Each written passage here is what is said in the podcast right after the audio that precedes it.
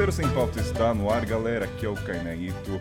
E hoje, para falarmos do país Peru, esse país tão cobiçado pela América Latina, então vamos direto para a bancada. Ele é diretamente de Saranda, na Albânia, conhecido como Pizza Man, que come pizza em qualquer momento. Bem-vindo, Eli Barros. Fala, Kainan, mais uma vez aqui. Aqui já é almoço, né? Podia estar comendo pizza, mas não é o caso. Pizza no café da manhã é muito bom. Ele, o peregrino, agora é peregrino, agora ele tem uma nova identidade. O peregrino careca, diretamente de Cabralha, sul da Bahia. Bem-vindo, meu querido Richard. É, salve família, tamo aí de novo. Agora, enquanto a gente grava, suando igual tampa de marmita, mas o que importa são as emoções aí do Peru, né? E a apenas alguns metros desse careca peregrino, ela que é a paulista que renega suas raízes. Alô, você paulistano, pode criticar ela, tá? Bem-vinda, Lana Sanches. Pode criticar, que eu critico juntos também, gente. Tenho os meus defeitos, mas um deles eu sei que é ser paulista. O Olha, pessoal vai cair xingando olha, você sabe que a audiência de podcast, 70% é Sudeste, São Paulo. Eu Vai sei, cair. eu sei, eu sei. E falar isso, estando na Bahia, tem um valor, um peso maior ainda, viu?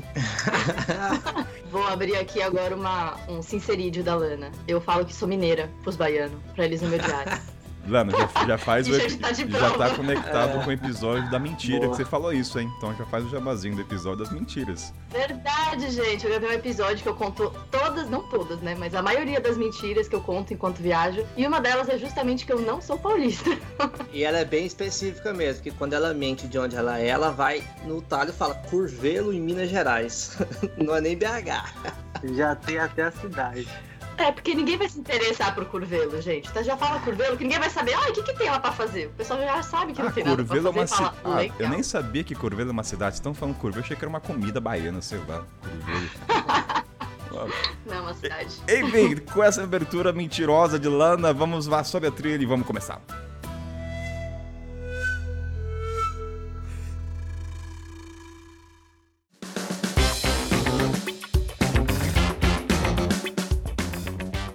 Salve galera! Então vamos lá para os recados de Cainhaito para vocês.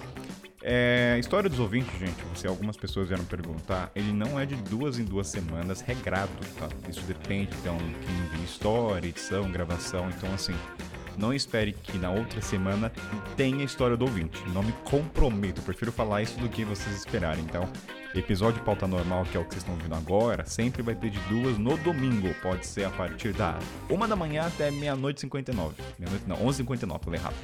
Então é isso, só pra deixar claro como é que funciona a ordem né, dos episódios. Então quando tem, vai estar lá. É um extra, vamos dizer assim. Outra coisa, como é que vocês podem ajudar um mochileiro? É, vou pedir esse favor pra vocês. Uma divulgação, né? Existe dentro da Podosfera uma brincadeira que é assim, fale a palavra do podcast, junto com o nome do programa que você ouve. Então, comenta com eles, falam cinco. Então fala pra três amigos do mochileiro. Se você curtiu o episódio do Cocô, da Etiópia, da Coreia, cara, comenta com três pessoas. Fala, pô, ouve lá o episódio da Coreia. Aí vocês vão espalhar a palavra, meio sentido religioso, mas é assim que a gente brinca. Então, espalhe a palavra do mochileiro sem pauta aí pros viajantes que estão na sua vida, conectado, no seu raio de alcance. E aí você acaba ajudando. Aí você pode também divulgar no Instagram, comentar. Mas comenta, é muito no papo a papo, né, o podcast. Então, ajuda o mochileiro a crescer, a alcançar mais gente de uma maneira natural, né? Que você tem que divulgar também que você gosta, né? Então, assim, gostei do episódio e tal, então fala do episódio e tal. E que mais de recado? Grupo Telegram tava um pouco parado, mas agora, semana que vem, vou voltar com tudo lá com bastidores, fotos dos episódios que a gente falou, até umas músicas norte-coreanas lá pra você. E eu acho que é isso, gente. Hoje o papo é bem reto, sem muita enrolação. Então, na história dos ouvintes, a mesma coisa: kainá.mochileiros.sem.com.br.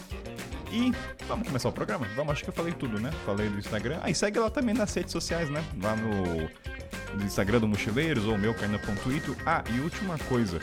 É, não esquece, caso você ouça depende, e você depende do Instagram para saber quando subiu, segue as plataformas, a gente tá em todas, a gente tá no Deezer, a gente tá no Amazon Podcast, no Google Podcast, Overcast, todos os podcasts possíveis. Então segue lá, porque daí você é notificado.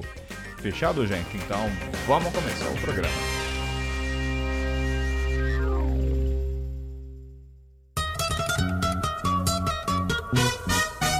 Vayan saliendo las parejas a bailar. Richard, Lana, Willy, para começar esse programa falando do nosso querido Peru, eu acho interessante a gente começar falando já do arquétipo que o Peru remete lá fora, né? E todo mochileiro que vai Peru e volta sempre fala uma coisa: maldita altitude. Cara, não tem como, eu acho que todo viajante fala isso. E aí, claro que na pré-pauta a gente já conversou isso, e a gente vai começar falando desse programa do impacto, mas antes só queria dar uma, uma, um parâmetro aqui pro ouvinte, né? Eu tava dando uma olhada. Para quem não sabe, Campos do Jordão é a cidade mais alta do Brasil. E Campos do Jordão é cidade mais alta, tá? Só refrisando, não é o pico mais alto, cidade. Tem 1.600 metros. Cidade mais alta do Brasil. E aí eu já começo com vocês assim, Richard, Willy, Lana, quem quer começar, mas assim, só dá uma noção de altitude pra galera em parâmetro com Campos do Jordão, que se você falar assim, putz, eu quero ir pra cidade mais alta do Brasil, você vai a 1.600. Então vamos lá, qual é, qual é a média, Richard, Lana e Willy aí? É, eu acho assim que a, tem que entendimento que, tipo, a pessoa vai, mas não vai parar em todas as cidades, né? Mas a cidade que é mais, uma das mais visitadas no Peru é Cusco. E Cusco a gente já está falando aí de pelo menos 3 mil metros de altitude, né? Então é 3,100, 3,200, dependendo da, do ponto onde você está na cidade. E é o cartão de boas-vindas para quem chega lá no Peru. E eu fui numa cidade lá no Titicaca, que é, se eu não me engano, é uma das mais altas do Peru. E tem até, todo mundo tira uma foto na placa que tem lá, que é 5 mil metros de altitude. Tipo assim, você nem fala, né? Ninguém fala lá pra não perder o ar. Fazer trilha, então, é algo que você quer muito, mas é um sofrimento absurdo. Em Huaraz, por exemplo, no norte do Peru, que é a Cordilheira Blanca, que tem montanhas com picos nevados, umas lagoas incríveis. Só que para você chegar até lá são três horas entre desmaios e vômitos e nariz sangrando e rastejando de quatro no chão. Peraí, esse desmaio foi literal ou foi uma dramaturgia de Lana Sanchez? Não, mas Não. foi quase. Eu sou um pouco Eu dramática, gente. O Richard desmaiou nessa trilha que eu tô falando. Mas eu quase desmaiei. Eu tive que deitar no chão e um amigo ficou me ajudando. Richard, você quase desmaiou? Conte isso para nós, então. Quer dizer que a altitude impacta, então, viu? Olha que você não é, você não é um iniciante, né? Você não é qualquer um que tá começando. É, mas naquela época foi a minha primeira viagem pro Peru, né? Então, não vou falar que eu era um iniciante, mas eu era iniciante no, no ponto de vista da altitude, né? O primeiro impacto que você tem, que você entende que a altitude é um negócio sério, é que quando você desce no aeroporto e você já vê muitas propagandas de, de remédios para altitude. E todo tipo, você vê os turistas passando mal, assim, vomitando, tipo, na cara. Isso na. no flyer, assim, né? Que são a- as Soros Pills, que é as pílulas que você costuma tomar para lidar com o sorote, né? Porque é muito relativo, né? Tem gente que simplesmente não sente tanto e tem gente que tem um baque muito grande, né? Eu falo assim que quando você chega em Cusco mesmo, quando você pesquisa sobre altitude, você já vai entender que acima de 3 mil metros você já tem 20% a menos de oxigênio para respirar. Então é uma diferença muito grande para o corpo, né? Então quando você chega em Cusco, você já está a 3 mil, primeiro lance de escada que você vai ter no rosto da vida carregando um mochilão vai ser um baque, entendeu? É perceptível, então. É muito perceptível, principalmente para quem é mochileiro, porque todo mundo sabe que o deslocamento entre uma cidade e outra, que é o momento que a gente está com o mochilão, pegando transporte público, já é um momento desgastante fisicamente. E aí, quando a gente está chegando, se adaptando na altitude no primeiro dia, carregando o mochilão, mano. É pesado, entendeu? É o cartão de boas-vindas, assim, para você já entender se a altitude vai ser pesada para você nos próximos dias ou não. E não precisa necessariamente estar desacostumado com a altitude, porque eu entrei no Peru saindo da Bolívia. A Bolívia é o mais alto que o Peru. E quando eu cheguei em Puno, que é a cidade que o Willy estava comentando, no Lago Titicaca, do lado do Peru, eu coloquei a mochila e saí andando para minha estadia.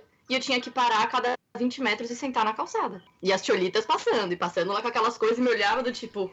e continuava andando como se nada tivesse acontecendo. Amadora. Amadora. Ela pensou assim, paulistana. Paulistana. Você quer falar, Willy? Você comentar? Não, eu só ia falar que geralmente, assim, principalmente quando a pessoa vem do Brasil, é o baque de cara, né? Porque você sai de, sei lá, de um Rio de Janeiro da vida, de um Salvador da vida, a nível do mar, e aí de repente você cai numa Lima, sei lá, num- numa cidade muito alta, não tem como. Tem casos mesmo que no aeroporto já é recebida com oxigênio, né? Com gás de oxigênio. Eles vendem. Na Caraca. Bolívia também tem isso. Caraca. O cara tava vendendo meio que uma tragada de oxigênio. E como é que é a relação da, por exemplo, o Richard falou quando chega no aeroporto tem toda uma publicidade. Então, desde o começo já o país, sabendo disso, ele já tem toda uma estrutura para dar folha de coca no começo. Tem um tiozinho na esquina, ó, quer coca, quer coca, sei lá, como é. Eu não tenho noção. Como é que é o um negócio? Assim, você encontra em qualquer esquina mesmo? Tem esse acesso fácil ou é só nas farmácias? Folha de coca é café da manhã de hostel. É tipo super acessível, assim. Não tem. É como se fosse, sei lá, comprar um queijo Minas em Belo Horizonte, entendeu? Tá? É super acessível, não tem que ter nada. E tem outros derivados que aí variam de creme, pomada e tal. Mas o clássico, que é o chá de coca, é feito ali na folha com água quente. Não tem nem muito mistério, assim. Esse é super tradicional, tanto que é o café café da manhã de muitos peruanos ali, porque já está enraizado na cultura. Ô, Kainan, você perguntou do desmaio e eu, eu, não, eu não fiz o relato. Você prefere fazer lá no final? Não, já ou... dá continuidade. Pode ser assim mesmo. Natural. Pode ir. Como é que é? Você desmaiou? Como é que é? Você foi salvo por alguém? Como é que foi o desmaio? Não, a questão do desmaio foi uma situação seguinte. Eu, eu tava vindo de Lima eu tava, foi uma viagem de férias, eu ia passar só 20 dias no Peru. Tava vindo de Lima, então tava nível do mar e fui para Huaraz. E aí em Huaraz, o recomendado é você passar pelo menos uns quatro dias, assim, para você se aclimatar. Eu não tinha esse tempo aquela cabeça de férias, né? E eu não só não tinha esse tempo, como eu tava fumando igual uma caipora e bebendo igual um louco, porque eu tava de férias querendo extravasar. E aí, quando eu fui para Huaraz, a gente fez só uma trilha, que foi o Pastor Ruri, que já foi super difícil, assim. É uma trilha que se tivesse a nível do mar, seria uma coisa ridícula, porque, tipo, sei lá, 3 km andando na calçada. Mas como é, tem altitude, as pessoas pegam cavalinhos, burrinhos, porque é muito difícil, é um processo de adaptação. E no dia seguinte, eu já fui fazer a Laguna 69, que é esse lugar, assim, emblemático para muita gente, né? E lá o pico mais alto chega a 4.700. Você começa a 3.800 mais ou menos e chega a quase 5 mil. E eu tava tendo muita dificuldade, mas eu queria muito ir naquela laguna, eu já tava namorando ela na internet há muito tempo. O guia foi na frente, eu fiquei sozinho. Eu falei, não, vai na frente aí que eu vou alcançar vocês. E aí eu fiquei sozinho na trilha, meu amigo foi na frente também. Aí tinha um subidão assim, cara. Eu tava andando e parando, andando e parando. Mas tinha um subidão que não tinha como parar. Eu falei, bom, tem que fazer esse esforço de uma só vez. Aí eu puxei o ar, fui, fiz o subidão. Quando eu desci o subidão, eu parei para descansar, sentei numa pedra assim e eu apaguei, cara. Aí eu acordei, eu não sei se eu fiquei desmaiado dois minutos, um minuto, dez minutos. Sei que eu acordei com a cara, o sol. Já era, eu não era careca, né? Mas eu já tinha entrado assim, então. Isso quer dizer um bom Entendeu? tempo atrás, já a noção de tempo é, aí. E aí, cara, tipo, eu lembro assim do meu rosto queimando no sol e eu deitadão na grama, assim, saca? Acordando super tonto. Aí acordei, tomei mais folha de coca, bebi água, voltei e eu ainda vomitei duas vezes enquanto eu fazia essa trilha. Essa trilha foi bem difícil para fazer na altitude. Assim, encaminhando meio que pro final do tópico da altitude, você falou uma coisa que eu acho que é interessante, o cara que é Peru, é, o tempo né, de adaptação do corpo, né? Então você não pode chegar e já fazendo trekking eu não sei se o Willy passou mal, porque aparentemente, pelo que vocês estão falando, é normal, é normal vomitar. Vomitar no Peru aparentemente é uma coisa intrínseca, né? Não sei se o Willy vomitou a Lana, mas. Então a dica seria o quê? Esperar um pouco na cidade até o seu corpo se adaptar à altitude, né? É, o segredo é aclimatar. Assim, eu nunca passei mal porque todas as vezes que eu fui no Peru, duas vezes no caso, eu vim da Bolívia. Então, tipo assim, eu, eu sempre entrava por Santa Cruz de la Sierra, que é a fronteira, praticamente a fronteira Brasil-Bolívia. É, é, porque os voos eram mais baratos, tal, era mais quebrado naquela época. Então, sempre quando eu via uma promoção, sempre pegava assim, tipo, 150 reais um voo, Salvador, é, Santa Cruz da Serra. Eu falava, ah, por que não? Eu vou. Aí ia, e aí eu subia, atravessava a Bolívia inteira até chegar no Peru. Todas as vezes foi isso. Então meio que eu aclimantava, porque Santa Cruz da Serra é, é o inferno na Terra, né? É tipo assim, deve ser abaixo do nível do mar, porque deve ser nível cratera, assim, porque é muito lugar. Meu Deus, só de lembrar eu tô suando de cabeça já aqui. E aí eu ia sub... eu vou subindo aos poucos, porque é, mochileiro assim vai devagar, né? Então pega carona, não sei o que, ônibus tal. Então nesse tempo eu sempre conseguia abrir os pulmões, digamos assim. E aí eu nunca passei mal da altitude por causa disso. Mas, por exemplo, e acho que é legal falar também, porque eu, uma vez eu fui encontrar uns amigos no Peru e aí a galera que não é acostumada a viajar tal e aí ficou aquela ficava aquele medo da folha de coca sei se vocês sentiram isso também assim da galera tem gente que tem medo de comer a folha de coca porque por exemplo a, a, culturalmente eles mascam a folha de coca né eles colocam aqui fica um bolinho aqui na na bochecha, porque eles ficam mascando. Tem o chá, mais os, o, o pessoal lá, as cholitas, os andinos tal, os queixos, os aimara, eles geralmente ficam mascando a folha de coca. Então fica um bolo aqui como se fosse uma goma de chiclete e eles ficam aquilo ali por dias e dias mascando aquela coca, só vai renovando. E aí eles recomendam, tipo, quando você vai fazer os passeios, por exemplo, tal, os caras sempre têm um saquinho e falam, vai masca aí e tal. E eu percebo que a galera, assim, que não é muito de viajar ou que não é muito de experimentar coisa diferente tal, fica com o pé atrás. Não, eu tenho meu remedinho aí, que nem o Richard falou, né? Tem uns remédios de altitude. Eu tenho meu remédio, prefiro tomar um remédio. Não acredito muito nessa folha de coca e tal. Mas eu queria saber de vocês aí. Vocês. Eu nunca tomei o remédio altitude, mas vocês já tomaram o remédio de altitude? Qual faz mais efeito, a, a folha de coca ou o remédio de altitude? Eu não tomei o remédio, eu só tomei a folha de coca. Era assim, folha de coca em todas as versões possíveis. Então era bala de coca, mel com coca, chá de coca, água com restinho do chá de coca. Era, eu ficava com coca 24%, 24%, 24 horas do dia. Só que uma coisa que me chamou muita atenção, que é o que você realmente falou, as pessoas estão mascando a folha de coca o dia inteiro. Só que a folha de coca você não pode engolir. Então chega um momento uhum. em que você tem que guspi-la em algum lugar. E as pessoas na rua guspiam nos lixos. Só que assim, gente, quando você tá cuspindo, nem sempre você acerta a boca do lixo. Então uma coisa que me chamava a atenção era que nas cidades ou lugares que não eram turísticos, não eram centrinhos e praças turísticas, tinha muita folha de coca em forma de gusparada grudada assim nos lixos.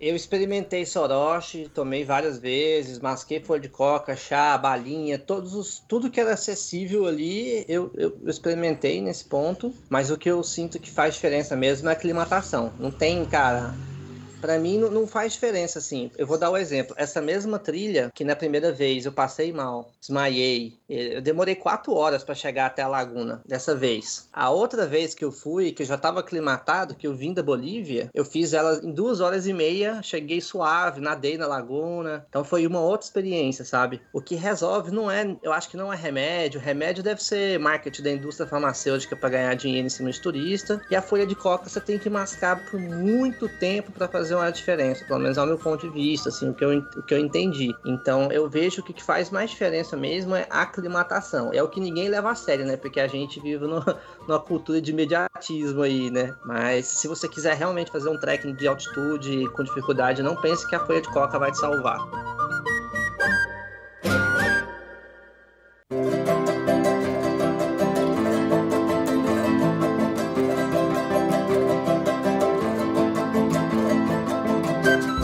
Sanchez, na pré-pauta a gente estava falando de vários tópicos que a gente vai abordar no decorrer do programa. E uma coisa que você me falou que me surpreendeu bastante foi, foi na parte dos ônibus. A qual sua pessoa, a gente vai falar que você disse que os ônibus no Peru é uma coisa à parte, que a gente vai falar agora. Mas o que me fisgou você falar que tinha garçom. Claro que não são todos, mas traga essa experiência do garçom no ônibus e também já dos ônibus no Peru que tem a sua fama pela alta qualidade. Então, como é que foi essa experiência de usufruir de uma pessoa lhe atendendo? Eu nem sei como é que é, o cara leva uma bandejinha como é que é o negócio? Aliás, o que, que ele serve também, né? Fumar um garçom no ônibus, gente. Não é esse estereótipo, não, de, de realmente, sei lá, era o moço que você tá pensando. Porque ele não vai chegar com a maquininha lá, né? Aquele carrinho no, no corredor. Mas como no Peru ah, tem a questão da altitude, tem a questão da distância também, que é um país grande, então os trajetos de ônibus são larguíssimos. Larguíssimos. Ó, já tô falando espanhol aqui.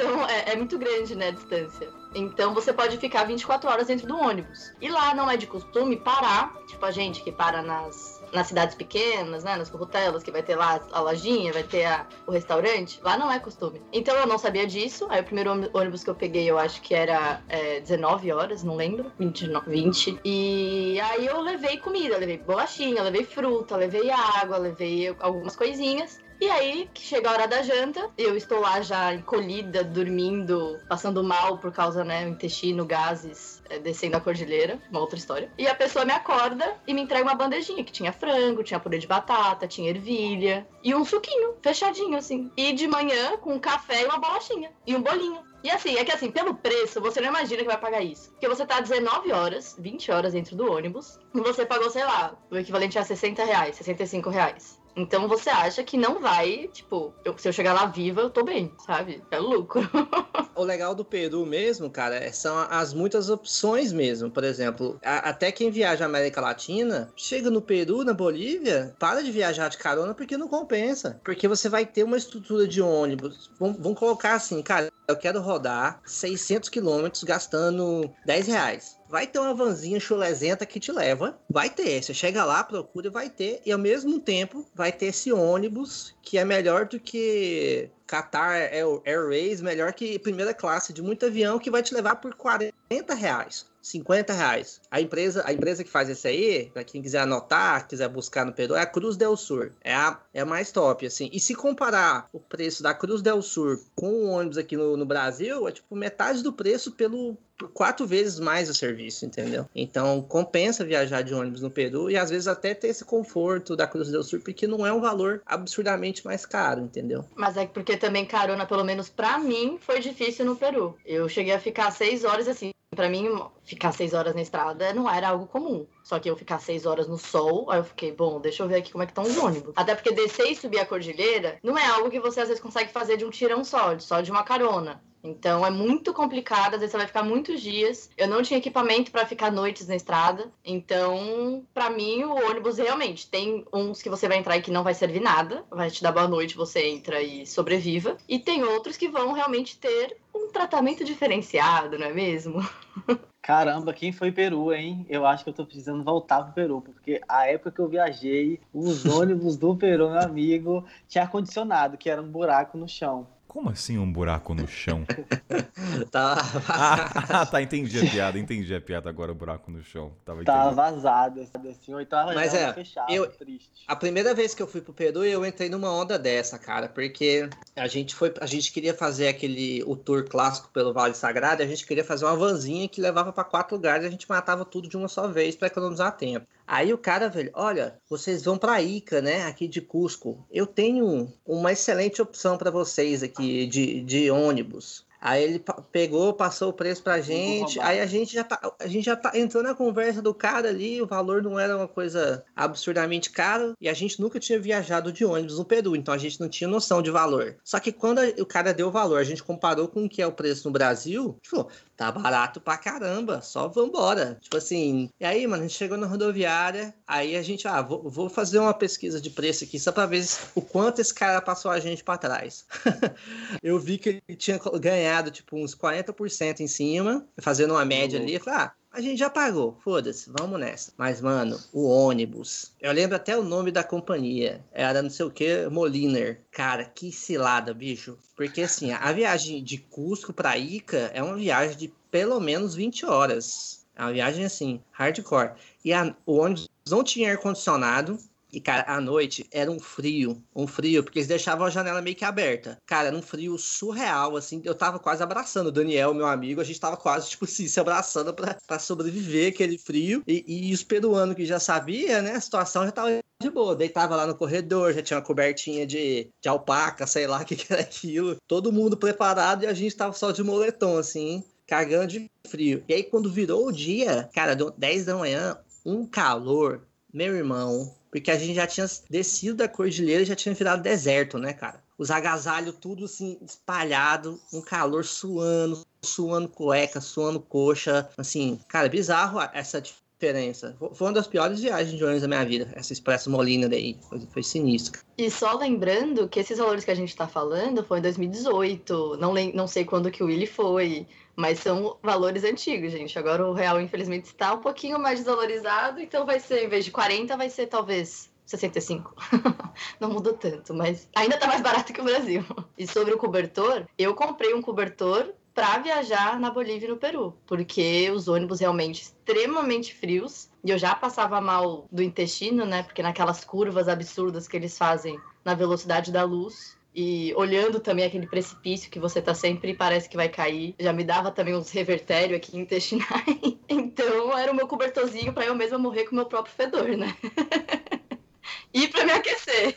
Só uma dúvida, Lana. Manda. Falando pelo continente africano, você não pensa muito em lugar, mas vocês falam tanto desse precipício que eu imagino que o cara deve orientar. Ó, você tem medo de altura? Ó, senta no meio.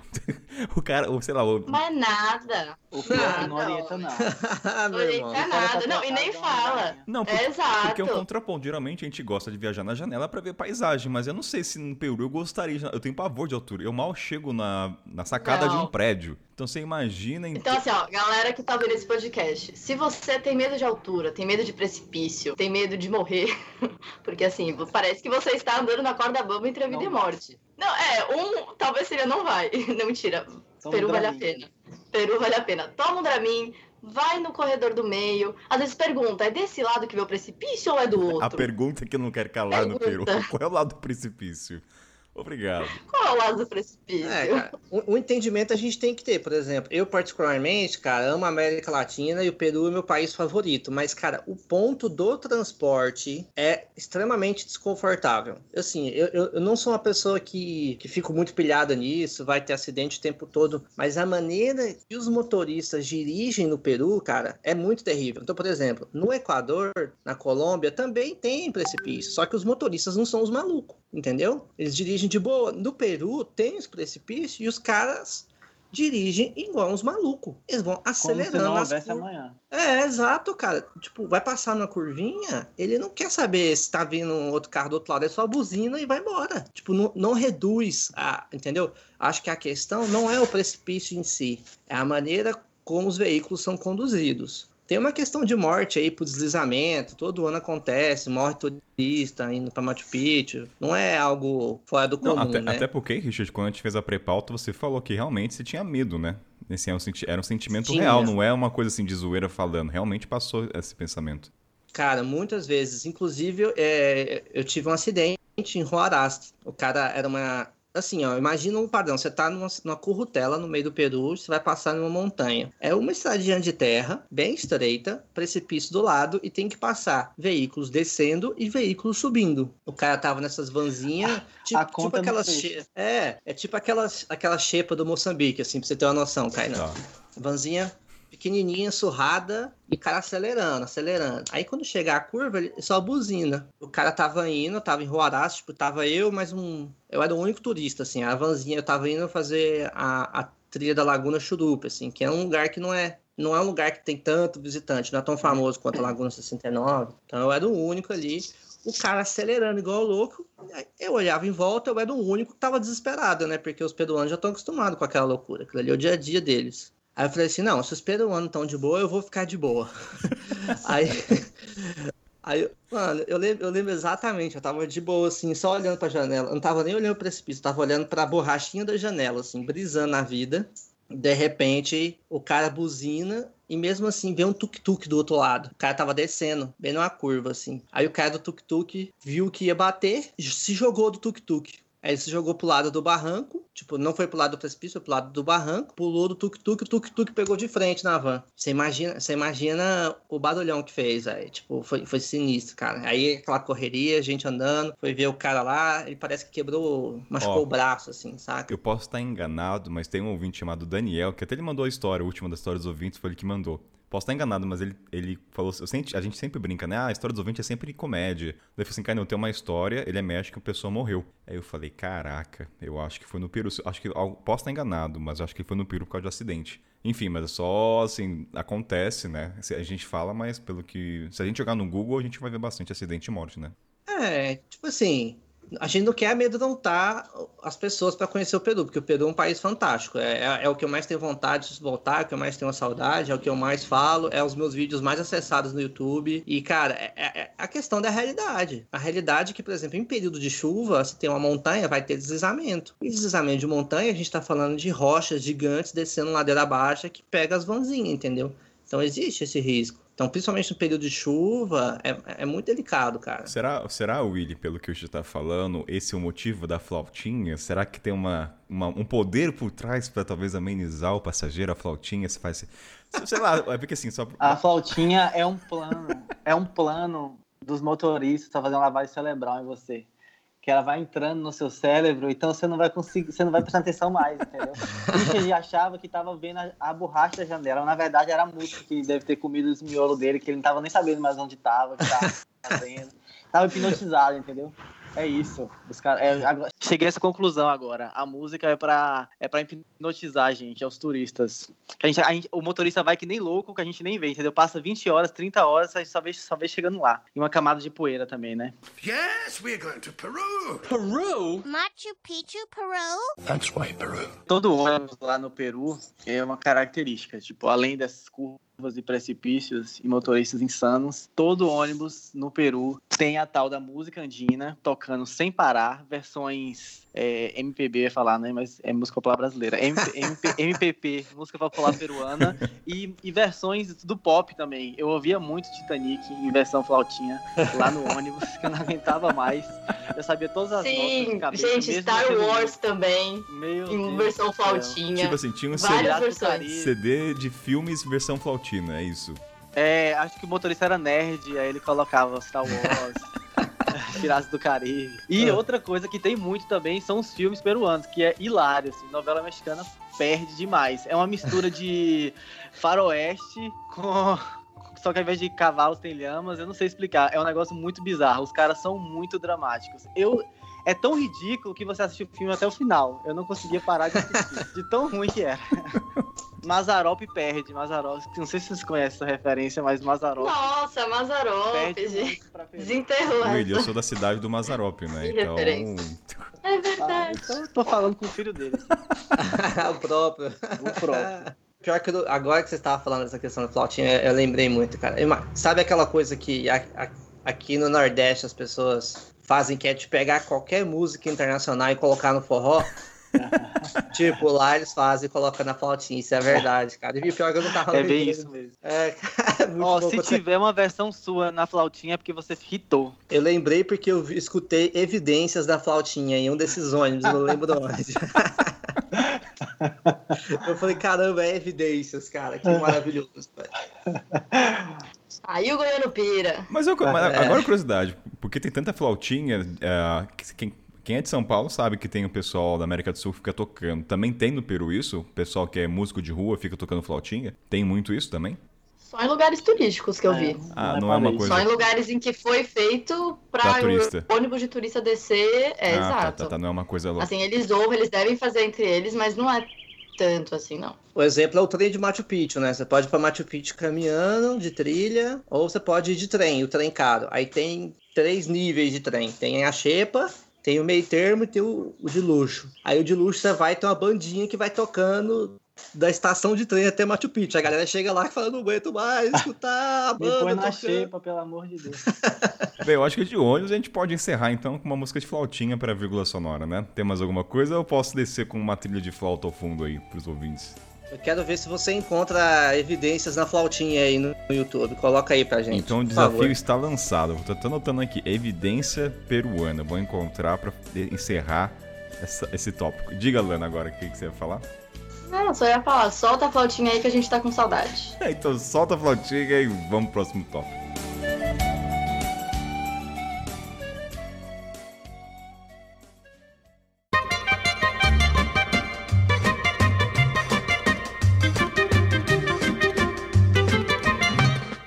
Agora que a gente já puxou essa parte de Machu Picchu, vamos falar de Machu Picchu, porque senão, quem escutou até o momento, Kainan, e não vai escutar Machu Picchu no seu podcast, vai começar a te dar hate na internet.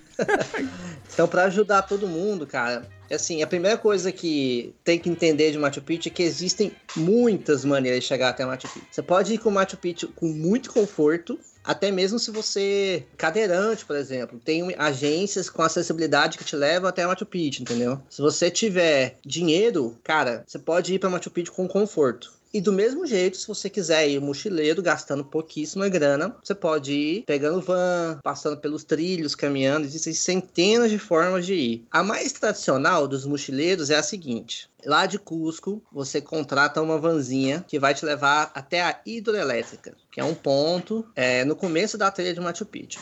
Essa viagem, ela é baratinha, deve custar uns 60 reais. Mas Umas- vamos, vou dar uma dica aqui pra galera que quer pegar essa van. Leve bala de coca, leve folha de coca, leve coisas de coca, respire coca, passe coca no corpo. Faça o que você quiser com a coca, porque assim, é uma viagem bruta que uma galera vomita, vomitaram na van que eu tava. Tem galera que começa a passar mal. Eu, de novo, passando mal do intestino, soltando muitos gases. Então, assim, gente, se prepare pra essa viagem. Sabe o que me faz pensar? Vocês falando tanto de vômito, eu acho que ter uma sacolinha plástica na mochila, eu acho que é essencial no Peru, né? É, eu É, acho que pra é quem. Ah, é Só fazer igual o, o alemão que eu vi, que ele vomitou no, na capa de chuva do mochilão dele. que horror. Adaptou. Aquela, sabe aquela música Vomitaram no trem? Era só macarrão, tinha tomate, cebola, um pedacinho de. Essa música é pro Peru. Mas enfim. Ai, que nojo. É. Esse ponto que a Lana falou é verdade, porque essa viagenzinha, ela dura umas 4 ou 5 horas e é terrível. Essa viagem é terrível. Assim, é, você passa perto do precipício, os caras. Como, é é uma viagem que os caras fazem o tempo inteiro, porque Machu Picchu no Peru é, é tipo. Machu Picchu no Peru, não preciso falar. Então tem muita demanda. Eles fazem esse trajeto o tempo inteiro, há anos. Então os caras já não têm mais paciência, entendeu? Então os caras já andam chutado o tempo todo, é uma viagem terrível. Aí você chega na hidrelétrica e aí você vai andar no trilho do trem. Três horas andando ao lado do trilho do trem. E aí é legal, porque as pessoas fazem as fotinhas do trilho do trem, você anda dentro de um túnel, aí você fica, ó, o trem tá vindo, corre! Aquela coisa, né? Mas nessa de o trem tá vindo, corre, eu quase que morro. É, tipo, pra quem. A gente, a gente aqui no Brasil, a gente é mais acostumado com linha, com linha de, de, de ferro, assim, né? Então, pra gente é sempre emocionante. Você tá andando, aí você tem que passar pro lado, passa um trem do seu lado a 100 por hora, tá ligado? Então, mas o problema é que assim, ó, vamos Não, lá. fala, por, fala por você. É. Fala pessoal de Goiânia, cara. Não sei de onde é essa brincadeira aí de passa um trem. Fala pela sua terra, cara. Por São Paulo não tem isso, não, Richard. Não é tão comum, mas os trens que tem a gente não pode andar no trilho porque é o trem do trem da vida que todo mundo pega. Não é tão bonito assim. Mas quando eu estava andando nesse caminho aí de três horas, tem uma parte que é uma ponte, porque tem um, um rio gigante lá que passa embaixo. E aí tem a, a parte do trilho do trem e tem uma parte bem pequenininha em que é para os pedestres, né? Para as pessoas que estão indo a pé. E quando eu fui, eu tava com, sei lá, cinco pessoas fazendo essa trilha. E quando a gente chegou nessa parte, tava todo mundo parado, tirando foto. O pessoal empacou nessa parte do, do trilho e queria tirar mil fotos. E travou todo mundo que tava querendo passar. Então tava quase que uma filinha formada. Aí eu falei, ah, não, gente, eu não vou ficar aqui não. Aí eu falei, bom, o trem acabou de passar. Vou por onde? Vou pelo trilho do trem. Fui pelo trilho do trem. E assim, lá, não sei se o Willy e o Richard lembram, mas é meio espaçado, assim, né? a- o trilho. Então eu podia muito bem colocar o pé e enfiar a perna dentro do, do vão, né? Sabe aquele cuidado com o vão entre a plataforma? Então, é cuidado com o vão entre as madeiras do trilho. E eu andando, andando, andando, de repente eu ouço o quê? O barulho do trem. Eu olho pra trás. Gente, eu devo ter ficado mais branca do que eu já sou. Meu intestino começou a pular, meu, meu coração saiu pela boca, eu não sentia mais minhas pernas, eu não conseguia mais me mexer. E eu só fiquei olhando pra trás, tipo, esperando a minha morte. Mas na verdade era só um aviso. Ele passou depois de cinco minutos. E eu fui meio rápido até o outro lado da ponte. Tipo, oh não, correndo com o mochilão. Depois dessa, Lana nunca mais atravessou o trilho de trem. É, eu não posso dizer isso, né? Inclusive, eu atravessei uma o Richard, que é uma trilha ilegal em São Paulo. Sob o trilho de trem, Mas agora. mas- suspenso a 90 metros do chão. O susto não foi suficiente. Três semanas depois dessa trilha aí, a, a ponte caiu e o cara morreu lá. Pra só essa trilho- situação. A trilha é ilegal que a gente fazia, tá? Não o trilho de Machu Picchu, que ainda tá lá. E eu não recomendo fazer nos trilhos do trem. Mas isso é Recomendo quando a gente era jovem. A gente, a gente agora não é mais jovem. Foi ano passado, amor. Tô zoando. Eu acho que só pra deixar pros ouvintes que não fizeram um mochilão ainda, né? Tem muita audiência. Então, assim, não ouçam o que Lana Gueixa tá fazendo aqui, tá? Pelo amor de Deus. Mochileiros em pauta não se responsabiliza por danos, entendeu? Então, assim, aqui só.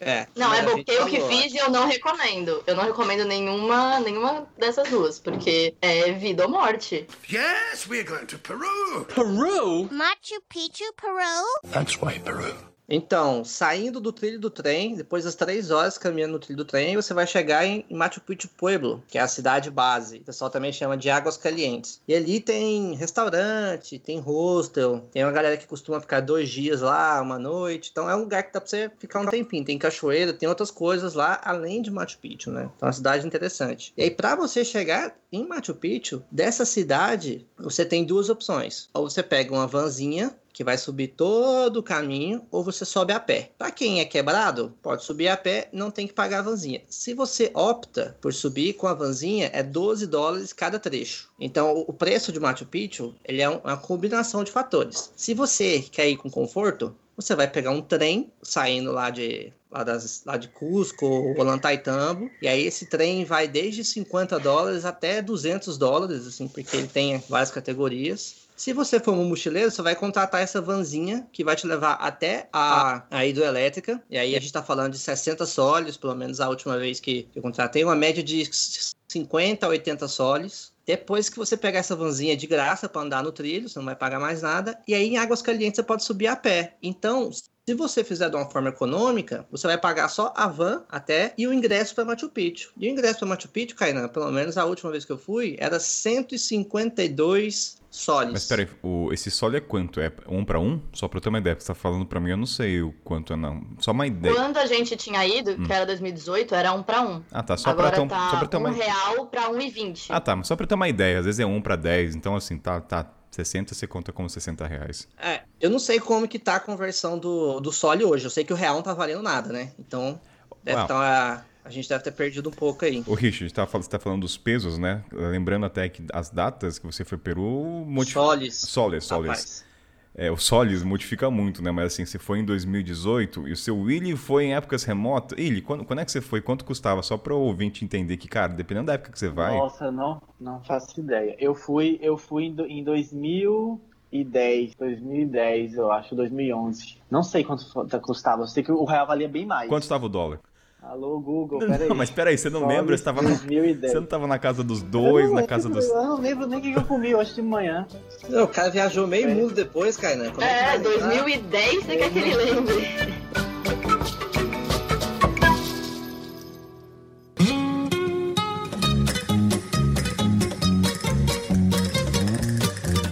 Machu Picchu é tudo isso, como falam?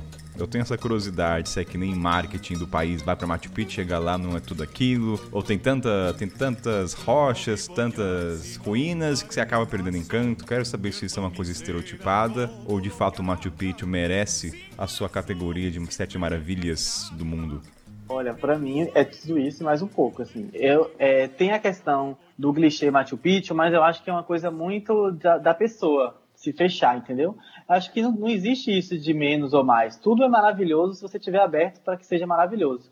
E Machu Picchu, para mim, é a meca dos mochileiros. Independente de como tá hoje em dia, abriu bastante, né? Tipo, a globalização fez com que facilitasse a, a, a gente viajar, descobrir novos lugares, deu acesso à viagem para muitas pessoas. Mas eu ainda acho que Machu Picchu é a meca, assim. É Machu Picchu, para mim, eu não sei se é uma coisa muito pessoal, mas é, para mim é uma coisa assim, o Peru, tal, Machu Picchu, é aquela coisa do mochileiro raiz, assim aquela imagem, sabe, de você pegar a tua mochila, colocar o gorrinho do Chaves lá de e chegar em algum lugar super misterioso. Para mim, Machu Picchu é isso. E quando eu fui para Machu Picchu, eu tava muito com essa cabeça, assim, a primeira vez que eu fui para Machu Picchu, eu tava muito com esse essa fantasia. E para mim foi muito especial chegar em Machu Picchu. Eu fiz a trilha Salcantay, foram cinco dias ou quatro dias, eu não lembro nem os solos, nem, nem quantos dias eu andei, mas eu acho que foi mais ou menos cinco dias, que foi de Cusco até Machu Picchu. Então, isso também ajuda, né? Aquela coisa de você andar a trilha da montanha, quando chega no topo, é, é incrível a chegada. Então, para mim, Machu Picchu, chegar em Machu Picchu é muito mágico, porque foi muito sofrido o caminho.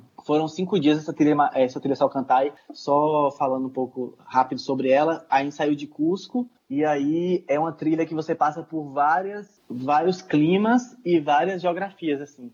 A gente passou tanto por picos, porque Salcantay é uma montanha, então a gente quase que subiu o pico dela. Então a gente pegou neve, temperaturas negativas, e ao mesmo tempo, depois de cruzar Salcantay, a gente pegou quase que uma floresta tropical, então era calor, umidade, e pegamos também um cenário quase que pós-apocalíptico ali perto de ai, Santa Teresa, eu acho, que tem umas termais, e aí, antes dessas termais, tem muita pedra, assim, parece que o mundo acabou e você tá ali naquele cenário ali de 3%, que não tem nada, um deserto, são umas pedras gigantescas e você caminhando assim no meio até chegar a essas, essas termais. Então, assim, é uma experiência muito louca, assim, você dorme em um cenário e acorda em outro. Dorme no frio, acorda no calor. E aí você anda, anda, andamos esses cinco dias e aí quando chegamos em Águas Calientes, foi legal também. Eu não sei qual a impressão de vocês de Águas Calientes, que é uma cidade super turística, mas para mim foi uma coisa meio encantada. Era de noite, a imagem que eu tinha de Águas Calientes é uma coisa muito surreal, quase psicodélica, assim, uma, aquela cidade no meio da, do vale e aí tem umas luzinhas assim no meio, não sei explicar para vocês, é uma coisa muito bonita assim, o rio, a, as pontes, um cenário de filme assim, e aí achei massa, já tava assim, super adrenalina, super voltou. Quando cheguei em Águas Calientes e decidimos subir a pé, igual o Richard falou, né? Tem todas as opções. Aí nós éramos um grupo de amigos, metade do grupo não aguentava mais, subiu de van. E a outra metade falou assim: não, cheguei até aqui, porque a trilha são quase 80 quilômetros. Então a gente falou assim: ah, não, vamos fechar esses 80 quilômetros redondo aí. Que ia dar certinho 80 quilômetros se a gente chegasse a Machu Picchu andando. Aí falou assim: não, vamos subir. Aí eu e mais cinco amigos subimos andando até Machu Picchu. Então quando a gente entrou em Machu Picchu, tava. Eu acho que é comum também, tava neblina, não dá pra ver nada. E aí dá aquele desespero no seu coração, falando, caraca, eu saí do Brasil, enfrentei esse inferno, esse cão dessa viagem. Andei até aqui pra ver nuvem. Andei até aqui pra ver nuvem, não acredito que São Pedro vai fazer isso comigo. Aí quando você tá cuspindo fogo, de repente abre, assim, parece que é combinado, parece que o Ministério do, o Secretário do Turismo combinou com os incas lá, os ancestrais, falou assim, gente, vamos fazer assim pra impressionar o turista, porque é desse jeito, quando você tá assim, quase chorando de frustração, de repente abre, assim, de vez. E aí você tem aquela visão da cidade aí. Eu quase chorei. Isso eu não chorei, eu acho que eu chorei. Quando eu vi Machu Picchu a primeira vez, acho que eu chorei. Fiquei muito emocionado, assim, arrepiado. Eu falei, ah, é essa vida que eu quero ter, tal, aquela coisa, né? E fora a história em si, porque você tem a emoção de você ser mochileiro e estar tá lá e ter feito a viagem, ter feito a trilha, mas quando você começa a aprofundar na história daquilo, você vê assim a genialidade daquele povo em fazer sistema, sei lá, de saneamento, por exemplo, numa época que ninguém nem sabe nem a data, como que os caras trouxeram aquelas pedras para lá, como encaixa aquelas pedras sem cimento. Então, assim, é tu o, o contexto todo é incrível, não tem como Machu Picchu não ser uma maravilha, assim. Se você não acha Machu Picchu maravilhoso, ou você é muito cético, ou você é muito frustrado, porque é incrível aquele lugar, velho. Não tem como. Yes, we're going to Peru. Peru? Machu Picchu, Peru? That's why Peru. Eu tô com o, o Willy nessa, cara. Eu acho assim, que como Machu Picchu é um lugar que o acesso ele é feito tanto por pessoas que têm dificuldade de mobilidade quanto os aventureiros, tem muita gente que cria expectativas às avessas. Imagina, sei lá, um, um turista aí que está acostumado a ir para Dubai. Aí ele pega o metrô, anda de Uber e tal. Você chega lá em turista, você chega lá em Cusco, o cara fala: Ah, você quer ir de trem para Machu Picchu? Quero. Ah, 200 dólares. Aí o cara paga 200 dólares, chega lá cheiroso, em Águas Calientes, pega a vanzinha, mais 12 dólares. Chega lá em Machu Picchu cheiroso. Então ele vai ver, nossa, aí vai tirar selfie dele, não escuta nada que o cara vai vai embora. Ah, é, é, é bonito. Só que assim, o que as pessoas não veem, que é maravilhoso, é o em volta de Machu Picchu. Porque o cenário que você vai ter até chegar até lá é surreal. Quando você faz a caminhada a pé, subindo, as ruínas começam na metade do caminho. E, te, e, e isso é inacessível para quem chega de van. Porque são, é, são outras formações. Então a, a, floresta vai entrando e você vai vendo a, a formação. Cara, é um outro cenário. Eu posso falar isso porque eu fui dos dois jeitos. Quando eu fui em 2016, eu peguei o trem. Eu fui e peguei o trem. Uma experiência. Na outra, eu fui a pé pelo trilho. Outra experiência. E, e, da outra vez, eu peguei a van. E dessa vez, eu fui a pé. Então, você consegue ver essa diferença, entendeu? Assim, faz, faz muita diferença. E a pessoa que leva Machu Picchu dessa forma acessível, ela não vai valorizar tanto quanto o Willy, que foi de trilha e ficou cinco dias interagindo com todo aquele ambiente, teve aquilo como uma recompensa, entendeu? Então é, mas é incrível demais, assim, pra não gostar de Machu Picchu, é isso que o Willy falou, cara, tem que ser cético. Uma curiosidade, você falou de você fez as duas, o Willy também, lá você consegue subir pra Machu Picchu sozinho ou tem que estar acompanhado de um guia? Não tem essa opção de fazer uma trilha sozinho? Tem, você pode fazer sozinho. Quando você chega lá em Machu Picchu, vai ter vários guias na, na entrada. E aí você decide se você entra num grupo, se você contrata um guia ou não. A primeira vez que eu fui, eu fui como visitante. Então, mais turista, porque eu tinha o vídeo de mochila, mas eu não estava tão na fita de fazer conteúdo. Então eu fui com guia. E a segunda vez eu fui só a trabalho. Então eu fiquei sozinho, só dando meu rolê, gravando minhas imagens, entendeu? Você pode ter essa opção também. Sobre as trilhas, realmente elas são bem puxadas, assim. Vocês que andaram, o Willy que andou cinco dias deve ter sido bem intenso. E quando você chega em Águas Calientes e no dia seguinte você tem que acordar quatro e meia da manhã para subir até a entrada do parque, né, de Machu Picchu, não é uma trilha fácil. Porque é uma trilha que você vai ter que subir em escadas no meio do mato, escadas que estão lameadas, e é uma inclinação assim absurda, parece que tá escalando.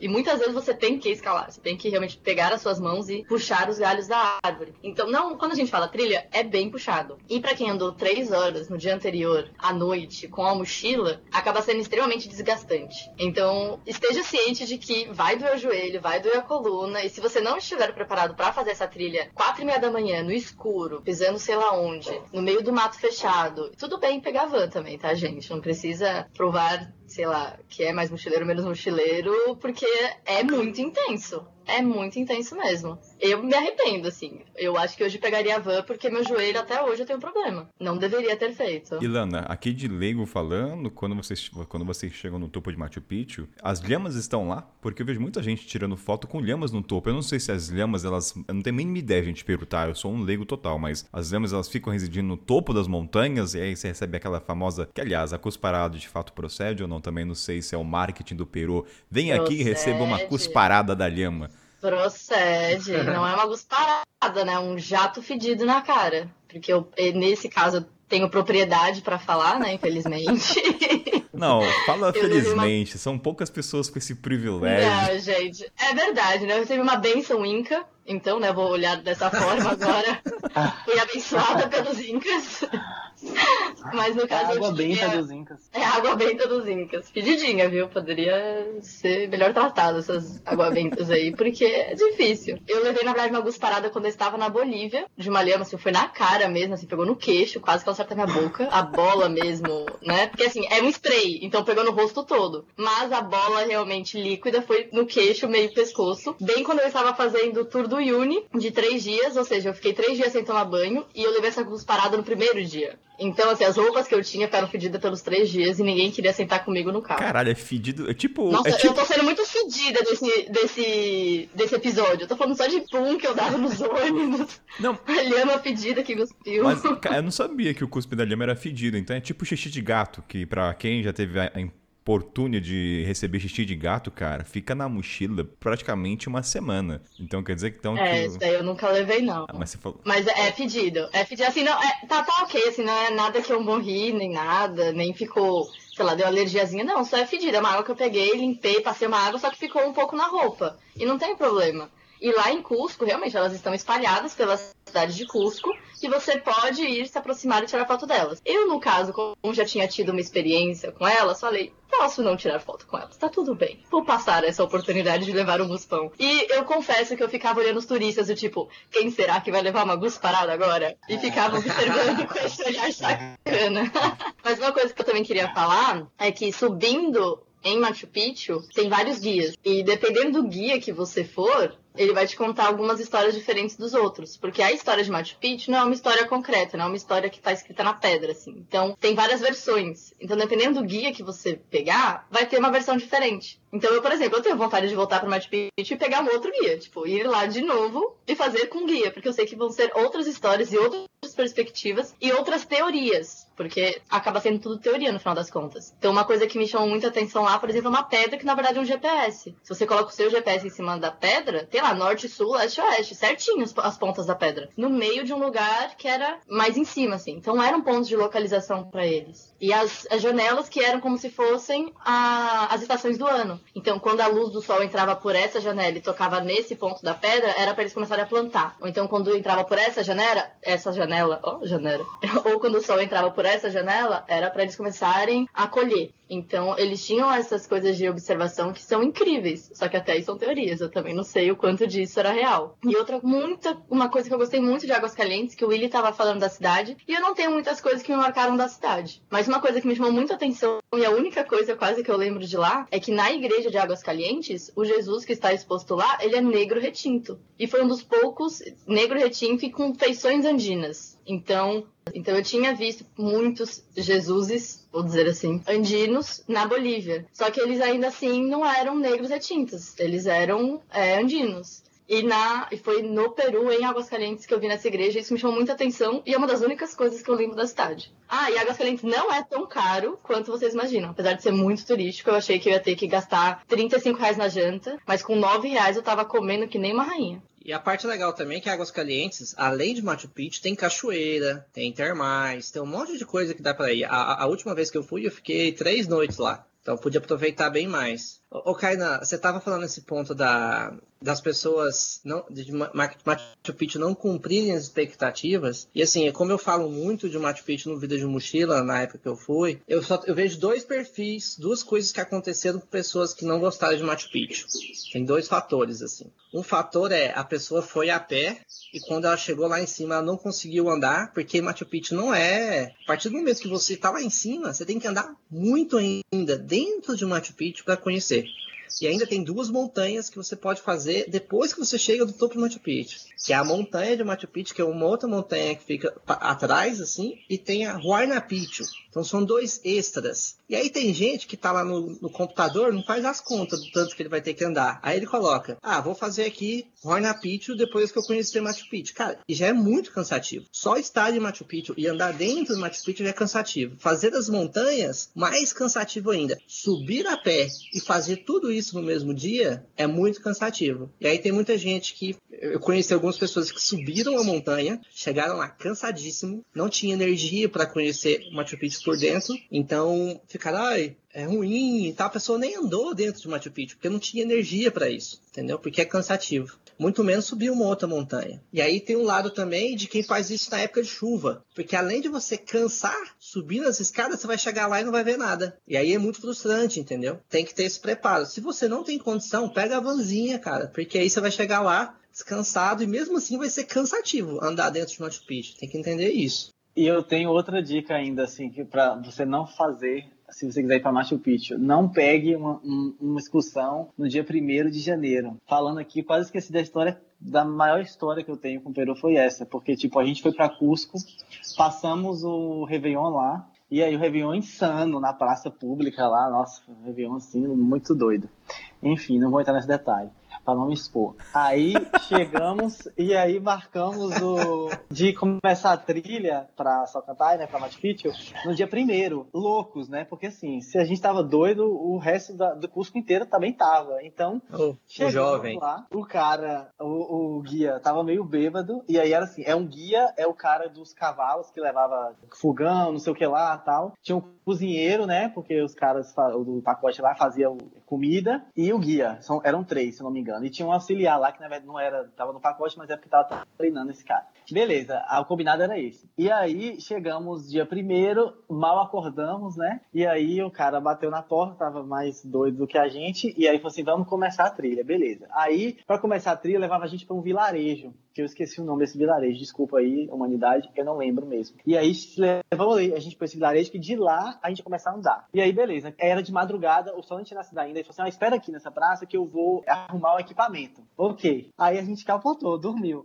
Acordamos com o sol das 10 rachando na nossa cabeça. A gente foi largado na cidade. O cara, não sei o que deu, abandonou a gente na cidade, sumiu. A gente não sabia onde a gente estava, não tinha telefone, não tinha nada. A cidade, ninguém falava inglês, espanhol, nada, falavam quase que um dialeto. E a gente ficou perdido. Sério, é, parecia que estava preso num, num, filme, assim, era coisa maluca. Sabe aquele filme A Vila? Parecia que a gente ia roubar nossos órgãos, uma parada assim. Ninguém falava o nosso idioma, a gente chamava atenção, as pessoas estavam se comunicar, mas não conseguia. E aí a gente tentava perguntar para as pessoas onde a gente estava, o que ia acontecer e as pessoas mandavam para outra, ah, fala com fulano, fala com ciclano. Eu só sei que nessa confusão toda, resumindo, para não tomar mais esse tempo, a gente acabou achando a mulher do cara do a mulher do cara do, da, do cozinheiro, a mulher do cozinheiro, que esse cozinheiro já tinha dado um golpe nela, que era bígamo, e aí a gente sem querer, mexeu nesse vespeiro, e o cara foi preso. E aí gente falou pra polícia: Eu não quero que ele seja preso. A gente vai fazer a trilha. Larga, solta o cara, pelo amor de Deus. E aí o cara foi preso, a polícia não deixou a gente falar com ele, e eu, o cara era o único que podia falar. Como é que a gente entrar em contato com o cara da agência para levar a gente? Eu sei que nessa brincadeira a gente foi sair de lá tipo 8 da noite. Aí conseguimos voltar para Cusco 8 da noite. E aí brigamos com o dono da agência, que foi um amigo que indicou. Foi um horror, foi um esquemão assim pra gente conseguir fazer essa trilha de um jeito barato. Sempre, né? Barato é sinônimo de perrengue. E aí, o, o- no final das contas, o cara ficou muito constrangido, o dono da agência, e, e prometeu pra gente assim, olha, por favor, faz a trilha com a gente ainda, não desiste, eu vou trocar o guia, vou trocar o cara do cavalo, vou- o cozinheiro não vai ser solto, ele vai continuar preso, mas a gente pega outro vai cozinheiro. continuar. Mas, e, e, e, pra, e pra compensar, a gente vai dar um city tour pra vocês. Dois dias de você conhecer. Que lá no curso tem aquele city tour, né? Que você visita Sayomani, as cidades sagradas, sítios arqueológicos. E a gente fez um cu doce, mas depois no final falou: ah, tá bom, a gente aceita. E aí a gente pegou, ainda sa saímos ganhando, porque tivemos dois dias de tour de graça, tipo, tudo incluso, all incluso, almoço, tudo. E ainda fizemos a trilha depois, que tava todo mundo sóbrio. Ou seja, toda essa história pra dica não viaje no Réveillon. Não é isso, Guilherme? Não viaje no Réveillon. Resumindo é isso, não viaje no primeiro. Roubada.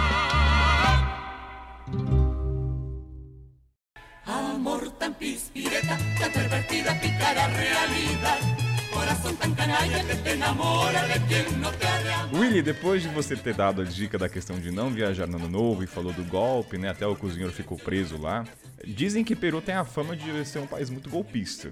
Vamos jogar aqui a sinceridade. Então eu jogo pra Lana assim, de fato essa fama procede. Tem os golpes, porque assim, todo país tem um golpe do turista, né? Tem que ter o golpe de Cuba do charuto, tem um golpe do chá chinês. E no Peru? Fiquei sabendo, Lana, nos bastidores, se você quer dar uma tragadinha, entendeu? Dar aquela fumadinha, pode ser que é uma cilada, Bindo. então, assim, Richard, eu- como é que é esse negócio aí? Se você quiser fumar, ou quem o Richard quer falar também, eu não sei se alguém fuma aqui, né, que fale pros ouvintes, mas como é que é esse golpe aí, primeiro, do, da fumadinha? Como é que é o negócio? Eu não sei esse golpe da fumadinha, não. Ah, não foi o que eu falei na pré-pauta. Então vai, Richard. Ó, um clássico que costuma acontecer em Cusco e a galera que, que fuma já tá avisada lá. O que que acontece? Tem muito policial, a paisana, vendendo beck. Então os caras ficam lá, tem, lá tem as baladas clássicas lá, né? Tipo, tem a Jungle, que é a balada eletrônica, que todo mundo fica, ele já fica perto da Jungle ali, oferecendo, oferecendo beck pra galera. Aí na hora que o, o turista vai comprar o beck, na hora que ele passa o preço, coloca o dinheiro, o cara dá a carteirada. Aí já puxa, já mostra o distintivo. É, meu amigo, polícia. e aí é a hora que rola o esquema. Porque tem policial que vai falar, você vai ser preso, deu seu passaporte e tal. E tem alguns que vão pedir propina, né? Então eu conheço, eu conheço gente que foi pra delegacia desse golpe e conheço gente que pagou 120 dólares de propina. Ai. E aí vai rolar aquela situação, né? Porque você toma, você vai lá pra comprar Ai. droga. Aí você toma uma carteirada do cara com o distintivo da polícia. Você não, tá, você não tá em casa, você já vai se cagar inteiro, né? Então eu lembro que esse alemão ele pagou 120 dólares pro cara, aí zero. E teve outro que não queria pagar, não lembro de onde que ele era. Tava conversando lá no hostel, ele foi pra delegacia, foi de monte de saco. Então na hora de comprar um beck, de fazer o corre, meu amigo, tem que ficar esperto, porque esse é um clássico de custo. Mas, Richard, como é que você soube desse golpe? No Google ou a galera te, a galera te alertou antes? Ó, cuidado aí, o rosto. É, é um amigo dele que contou pra ele que aconteceu com outro amigo Não, dele. mas é que agora eu quero saber mesmo, porque assim, eu pesquisei no Google pra fazer a pauta, ninguém falava do golpe da droga paisana. Algum amigo avisou, Ah, cara. mano, os caras não ficam falando de droga no. Os caras não ficam escrevendo de back no, no. Se bem que hoje em dia tem canal de isso Não, e tal, mas- mas, assim. Mas como é que você É, soube? é um negócio mais de, de mochileiro, tá ligado, mano? Não, Tipo, é que tem coisas que você tem que ir lá pra saber. Então não tem como você saber pesquisando na internet. É que, tipo assim, mano, aconteceu, aconteceu com o alemão, por exemplo. Agora, quando esse alemão for pra conhecer os outros mochileiros, ele vai falar disso aí pra todo mundo, mano. E aí vai esse boca a boca. Então, quando você chega na primeira rodinha de hostel, assim, a galera já vai dar o choque, ó. Se for fazer o corte, tem que ficar ligado. E, e às vezes passa até os lugares de onde fica os polícia. Porque, tipo assim, mano, quem vai comprar maconha nesses lugares, onde é legal, os caras fazem uma pesquisa além de fazer o corre, né? Então ela tem mais acesso a esse tipo de informação. Eu fico pensando assim, deve ter o policial, deve ter o golpe que o cara tem um instintivo, mas não é policial, né? Deve rolar, falar, ah, não sou policial, mas vou Com certeza. Com certeza. Aí você vai falar assim, não, esse distintivo aí não é de verdade. entendeu? Você tá lá no beco escuro, uma da manhã. Você não quer pagar Mano, pra ver. entendeu? Vai correr o risco. É, como é que você vai falar? Não, esse não é um distintivo de verdade. Você nem sabe como é que é uma identidade no Peru, você vai saber como é que é um distintivo da polícia de Cusco. E tem outros golpes, assim, que a gente falou aqui, tem um golpe até da.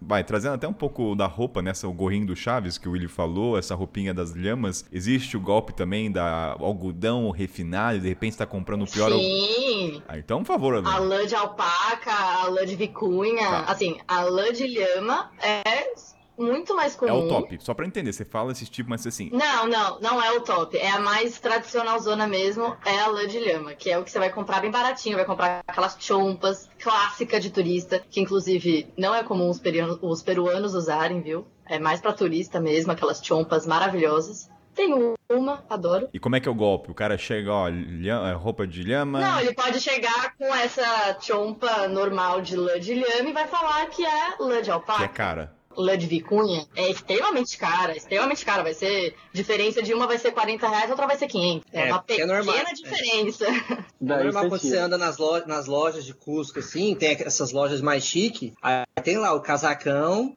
com lã de alpaca, fio, não sei o que, e é tipo 500 dólares. Aí você tá andando no mercadão, cara, não, isso aqui é alpaca. Como que é alpaca? Acabei de ver que custa 500, isso aqui custa 100 reais. Como? Só que aí, pra ele te fazer esse golpe, ele vai falar: não, a, de, a lã de lhama, ela é 40 reais. Essa lã de alpaca é 80. Aí você fica. Ah. Ah, E é muito comum, é muito E o comum. golpe é bem dado, que tem até etiqueta. Tipo, nos cachecol, nas paradas, vem etiqueta, tipo, alpaca, não sei o que lá. Os caras investem, entendeu? Não é qualquer golpe. É, assim, não é. Gente, não estamos falando que o Peru é um país golpista. Mas não, mas é pra É que os alertar. lugares são extremamente turísticos, então tem muito turista, e somos latinos, né? Vamos tentar tirar vantagem de algumas É, coisas. qualquer, é só pra achar. Qualquer país vai ter golpe, mas é bom falar dos golpes específicos dos países, né? Então, se você for comprar esse tecido aí de, de animal, sabe que é... Nem sabia da etiqueta, porque eu nunca imaginei que o cara ia mudar a etiqueta, de verdade. Não nesse nível profissional, É. entendeu? Porque geralmente o golpe é na fala, é no papapá, não é na etiqueta. Também. Tem um outro golpe aqui também que eu caí, que foi em Puno. Também lá na cidade que o Willi falou, que é pra você conhecer as Ilhas de Urus, que inclusive é um outro, outro tópico, né, aqui, complexo. E lá você compra o passeio de barco e ele fala que tá tudo incluso, só que chega na maioria dos lugares e não tá nada incluso. Você não tem como reclamar, você não tem com quem falar, porque lá são as agências que vendem e é uma operadora só que vai fazer o passeio. Então são várias pessoas de várias agências lá. E você tem que pagar, porque senão você não come. Então é sempre bom confirmar o que, que tá incluso o que, que não tá e pedir pra pessoa anotar e assinar no coisinho ainda do o ingresso, né? Que ele te vendeu, o comprovante. Porque senão vai ter que pagar tudo dobrado. Tem algum golpe do Machu Picchu em específico, já que é a parte mais turística? Não que eu saiba. Ah, deve ter, porque, tipo, eu acho que o maior golpe é esse que o falou. O- os maiores golpes são de, de pacote de turismo e busão também.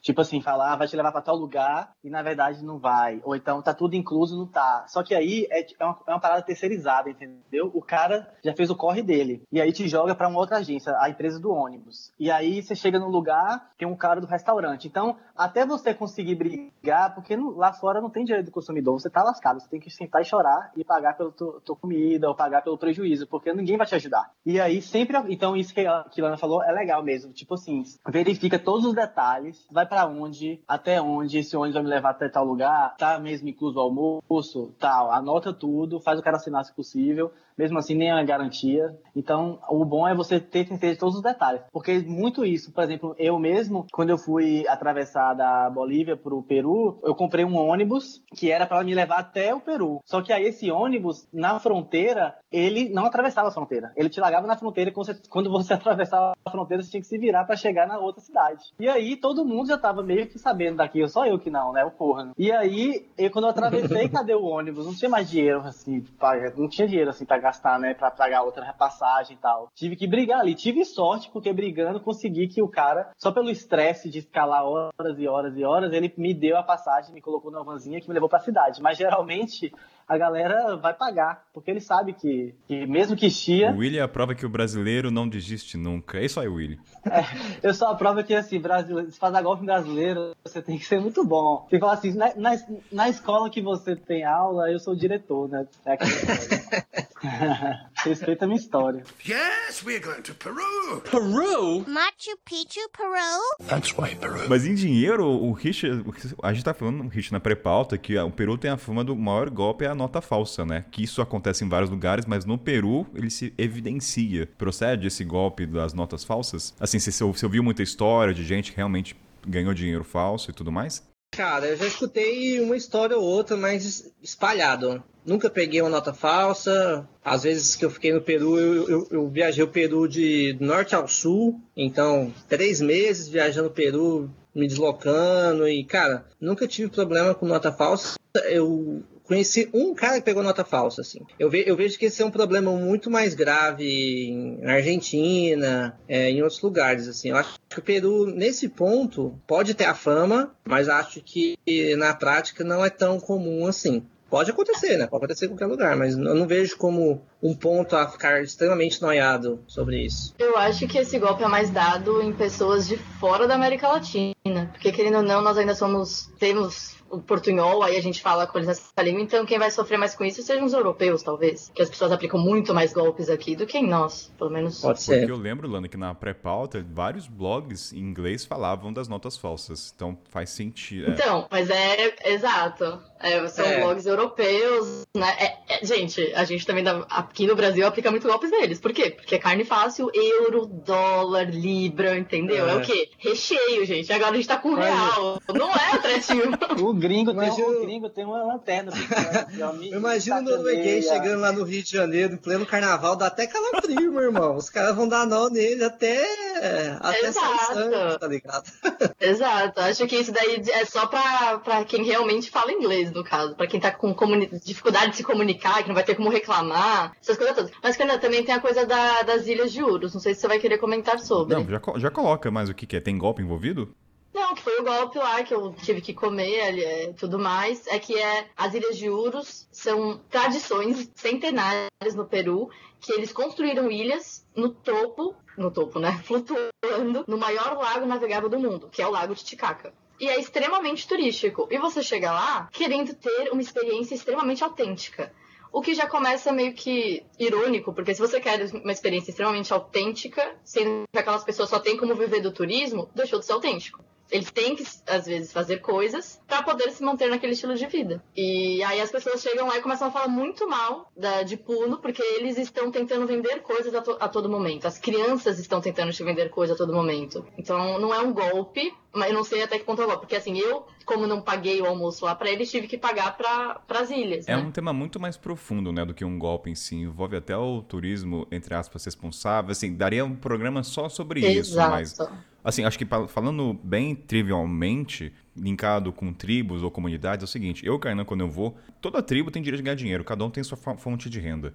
Então a minha maneira de ser um pouco mais responsável é consumir comprar colares ou produtos, sabendo que eu vou pagar até mais caro. Assim, é claro que tem um bom senso, tá? Aí você tem parâmetro, mas eu vou comprar um produto feito por eles, que é a minha maneira de incentivar a produção local. Exato. Essa é a minha fala. Eu penso exatamente da mesma forma. Consumi deles, comprei colares, comprei pulseirinhas, comprei. Só que as pessoas saem de lá falando tão mal de Puno, e falando tão mal das pessoas de Puno que estão constantemente tentando vender, e acaba sendo um pouco irônico, porque, enfim, você tá indo lá buscando uma experiência autêntica, só que você também sabe do tipo de turismo que você é tá a mesma fazendo. coisa não- com as tribos indígenas, né? O pessoal acha que todo mundo tem que usar ainda as folhinhas em, em cima do, do pênis, não pode usar bermuda, não pode ter uma presença ocidental. Vai ter um programa sobre comunidades e, e tribos, Gosto. então, mas a gente pode deixar para um próximo programa.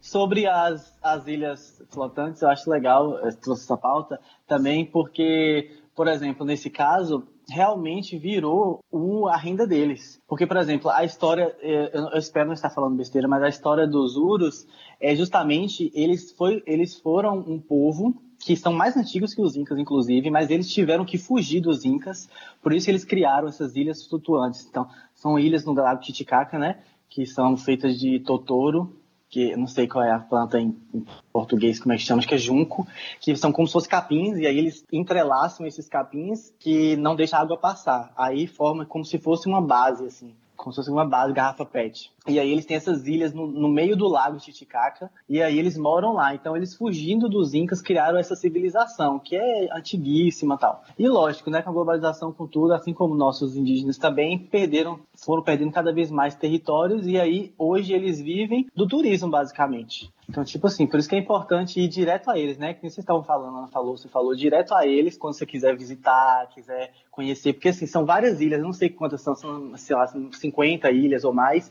e cada ilha dessa vive de uma a dez famílias. E aí, essas famílias, é, os homens geralmente vivem da pesca, eles também fazem muito. Como é que fala quando você é, é, embalsa um animal? Eles fazem Empalhar? Empalhar? Empalhar, é. Eles empalham animais ainda. E eles têm até o hábito de, por exemplo, a- as casas deles só tem um cômodo. Então essas famílias vivem, às vezes, todas juntas em um, em um cômodo só e eles cozinham do lado de fora para evitar incêndios. É uma, é, é- é uma coisa bem assim diferente, é uma experiência bem, bem interessante. Eu tive a experiência, eu dormi nas ilhas flutuantes, eu gostei bastante, mas de novo, por, por ser macaco velho, eu também evitei pegar é, agências porque eu sabia que poderia estar explorando eles tal. Então, assim, por sorte, a gente conheceu alguém de lado de por fora e aí conseguimos ir numa ilha menor e dormimos com eles, com a família tal. Foi uma experiência bem legal, assim, mas eu percebi isso, que realmente eles não têm de onde tirar renda mais. Então, as mulheres fazem artesanato e vendem esses artesanatos e os homens continuam é, trabalhando como pescadores e empalhando animais e outras fontes assim, nesse sentido da, da agricultura familiar. E aí é legal isso realmente. Então assim, quando você for buscar ter essas experiências, né, essas experiências reais, nem é mais real, né, como vocês mesmos pontuaram, então vá direto à fonte. Eles estão tentando ter uma renda ou estão sendo explorados? Eu estou ajudando o explorador ou estou ajudando o explorado? Aí a pesquisa assim, né? fica pro ouvinte, né? E aí a pesquisa fica por conta. Então a gente tem internet a nosso favor para justamente isso. E a nossa boca também. Vamos perguntar, né? Então, E também, esse, quando esse dinheiro tá indo para eles. Então vai direto à fonte. Então a gente procurou os próprios pescadores lá, porque tem aqueles barcos de Totoro gigantescos também, assim, uns barcos bem bonitos, parecem uns dragões e tal. Então a gente foi direto a eles, perguntou direto a eles: ah, esse barco aí leva até a ilha, a gente pode dormir na ilha e tal. Aí o cara falou assim: ah, eu tenho minha família dorme lá com a gente. E aí você paga o valor que você ia pagar lá na agência. Então pronto, o dinheiro foi. Se foi golpe ou não, não sei, mas eu tive a experiência e o dinheiro foi para a família dele, entendeu? Então é melhor dessa forma você ir direto à fonte do que talvez para uma agência tal, que a gente não sabe quantos por cento é dado para essa galera. completamente. Yes, we're going to Peru. Machu Picchu, Peru? That's why Peru. Falando de ilhas flotantes, das ilhas flutuantes, foi lá que eu tive a, a experiência mais marcante do Peru, depois de, claro, chegar a Machu Picchu e me emocionar, né, com, com a visão além das nuvens. Então, eu quase morri de hipotermia lá, porque assim, eu, a minha motivação de ir para as ilhas flutuantes não foi só ter a experiência de estar lá, de saber como é que aquela galera vive, meu Deus, como é que esse povo vive aqui flutuando no rio. Não, porque assim, eu sabia que lá era o maior lago navegável, né, o lago navegável mais alto do mundo, e eu queria mergulhar naquele lago. Eu falei assim, eu vou entrar no lago Titicaca, eu quero ter isso no meu currículo. E aí a galera duvidou muito, porque era assim, final de ano, começo de ano, então tava frio pra caramba, o lago já é alto pra caramba, sei lá, quase 5 mil metros de altitude, então é gelado e ninguém acreditou no meu potencial. Então, beleza, usei a desculpa de estar lá no meio da família dos Urus para eu chegar até o meio do Lago Titicaca e ter essa oportunidade. Inocente, né? Então fomos lá, conseguimos, fomos num barco, flutuando até lá, chegamos, comemos um peixinho maravilhoso, tudo tal, e fiz a proposta. Tava no pôr do sol, aquela vibe, né? Que todo mundo tá aberto a qualquer coisa que você sugerir. Então eu falei, gente, vamos dar um mergulho. A gente tá aqui no lago mais alto do mundo, vamos dar um mergulho aqui no Titicaca. E a galera caiu na pilha, todo mundo tirou a roupa e fomos dar um mergulho. E, e a galera lá, os, eh, o pessoal da ilha, né, só olhando de longe, observando aquela cara de deboche, né? Tipo assim, ele sempre tem, achou ele sempre tem essa cara de deboche, falando assim, olha lá o turista fazendo merda. Eles todos cobertos com pele de alpaca ou de lama, não sei qual é o nível de, de, de, de dinheiro que eles têm. E aí, eles esperando a gente fazer a besteira. E aí, beleza. Aí pulou, aí a galera pulou. Não, Aí a gente pegou uma canoa, que era uma, um tabletão assim de, da, da mesma material da ilha, fomos até quase que o meio e falou assim: vamos pular e vamos nadando até aí de volta pra ilha. Beleza. Aí a galera pulou perto, pessoas inteligentes pularam perto do, do barquinho e viu que tava congelando, voltou. Tipo assim, dei meu mergulho, tá, tá escrito no currículo, ninguém pode falar que eu não entrei no lago. Eu dei um salto assim, tipo assim, frio ele. Incorporei, pulei no meio do lago, e nisso a correnteza foi é, afastando o barco. Então, assim, eu tava no meio do Titicaca e tinha que voltar pra ilha. Então eu comecei a nadar, tipo, nadar desesperadamente para chegar lá. Um frio anestesiando meu corpo, sério. Eu não tava assim, parecendo que eu tava vendo assim a anestesia da ponta do meu dedo até meu cérebro. Eu, eu ia perdendo os sentidos do meu corpo, assim. Enquanto eu chegava, eu tentando chegar o mais rápido possível antes que o meu braço parasse de funcionar. E aí eu cheguei no, no na ilha. Quando eu entrei, pisei na ilha, tipo, subi assim, tava roxo. Tava roxo, assim. Aí a galera, tipo, meu Deus, tá roxo. Aí eu tô com muito frio. Tô com muito frio. A galera focando de risada, achando que eu tava zoando. O mal de ser zoeiro é isso. Que Olha o turista ali. Na verdade. E aí, eu, tipo, eu tô, eu tô com muito frio, eu tô morrendo e tal. Aí, aí me levaram pra. Eu tô resumindo aqui, né? Nisso teve muita zoeira até lá. E as pessoas não me levavam pro quarto, não me levavam a sério. Eu tava sentindo mais frio ainda, que tava de noite já. E aí eu precisava vestir uma camisa, só que eu não tinha força para falar. Minha, minha boca tava batendo muito, não saía as palavras. Eu preciso vestir alguma coisa. E aí eu entrei no quarto. Aí nisso, a minha cor não mudava. Aí o pessoal foi vendo que eu realmente tava, tava mal o negócio. Aí começou a jogar um monte de coberta em cima de mim, de lençol. E aí todo mundo me abraçando, assim, um abraço coletivo. E aí, depois de um tempo, eu comecei a recuperar minha cor. E aí, nisso que eu fui recuperando minha cor, fui recuperando minha fala. Aí eu xinguei todo mundo, né? Falei, eu tava morrendo, desgraçado. Vocês não estavam fazendo nada. Eu tava de cueca no meio da ilha, menos 10 graus, e vocês zoando na minha cara. Mas foi feio, velho. Tipo assim, falta de ar. Você achou que ia morrer ali no mar, na água, quando você estava nadando? Não, eu achei que eu tava. Eu achei que eu ia morrer quando eu cheguei em terra, né? Eu cheguei na ilha. Porque na, na água ainda tava na adrenalina, tá, tipo, tá muito gelado, eu preciso chegar logo, tá, tá, tá, dando braçada. Mas quando eu cheguei lá, que eu já vi que eu estava, era pra mim estar salvo, e eu tava, tipo, pelado, passando frio, que eu fiquei com, com medo de morrer é mesmo. por isso que eu falo, personas como você, Willy, que fazem sempre piadinha, nesse momento eu também, eu tenho amigos que fazem isso, eu, cara, eu não sei quando é sério ou não parar de Eu não sei irônico. qual podcast que eu ouvi, cara. Não vou lembrar qual é, mas um amigo que era, tipo, você, o Zoão, perdeu o passaporte. E os amigos, ah, perdeu o passaporte, piadinha, né? E, cara, demorou, sei lá, 20 minutos até o pessoal levar a sério. Cara, eu estou sem o passaporte, eu não consigo viajar com vocês. Então, assim, ouvinte, não, não seja o cara zoeira 24 horas que você pode se fuder nessas horas, né? Mas não confunda zoeiro com mentiroso, eu nunca menti. Minha zoeira é sempre séria, sempre certeira. Olha, se, cara- se eu puder confirmar, eu vou falar pro ele que o Titicaca foi a água mais gelada que já, que eu já entrei. Eu tenho essa mania de querer entrar também, né? Então tem lá na Patagônia, entra, na- entra lá em Ruarás, 4 mil metros, aquela laguna, você entra, mas maluco, o Titicaca é sinistro. Faz É a, a água de Cape Town, Kainan, parecer Caldas Novas. Então, isso que é legal, né? Porque eu faria também até pra ter um parâmetro, que nem você fala assim, lugar quente. Meu, uma coisa é Sudão, outra coisa é Mauritânia. Então você vai tendo níveis de calor. Você pode comparar. Então, pra mim, o mais gelado é Cape Town. Mas a galera consegue entrar ainda. Então, é mais gelado que Cape Town. Cape, muito Town ainda. Cape Town ainda pegava um jacaré ainda na onda. Eu não sei se vocês já passaram a- o frio, assim, um frio de doer. Porque dói, velho. É uma coisa assim que parece que tá pegando assim sua garganta e, e apertando assim seu pulmão. Eu não sei explicar. É uma, é, é uma dor. Willy. velho. Por isso que eu acho que foi É, não, é porque a gente também dor, tem Foi uma que- dor desgraçada. É, é que a gente tem que lembrar também que o Lago Titicaca é o mais alto lago navegável no mundo. mundo? Então é uma altitude do mundo. Falta de ar total. Qual é a altitude? A gente, tá, a gente tá falando quanto? De, sei lá, 5 mil? Só pra ter uma ideia. Eu acho que são quatro, é, de 3.500 pra cima. Mas pela essa altitude não deveria ser congelado?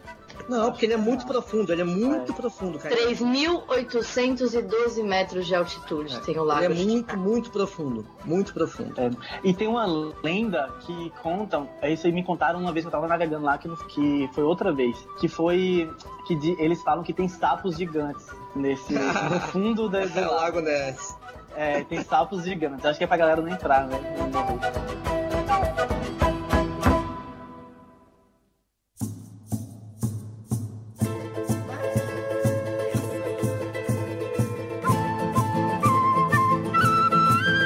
Já que a gente tava falando até da altitude, vamos trazer um pouco então um momento histórico, não tão longo, tá, gente? Mas deixar com o Richard Lana até falar dos biomas. Acho que quando a Lana me falou isso, eu fiquei bem surpreso, eu não sabia. Então deixo pra Richard e Lana aí trazerem um pouco essa parte geográfica, bioma e até um pouco parte histórica. Um momento, vai, é com vocês. Lana e Richard, o casalzinho mochileiros aí. Casalzinho não, casal, né? Casalzinho. Momento cultura. Momento cultura. Trilha de momento. Momento cultura.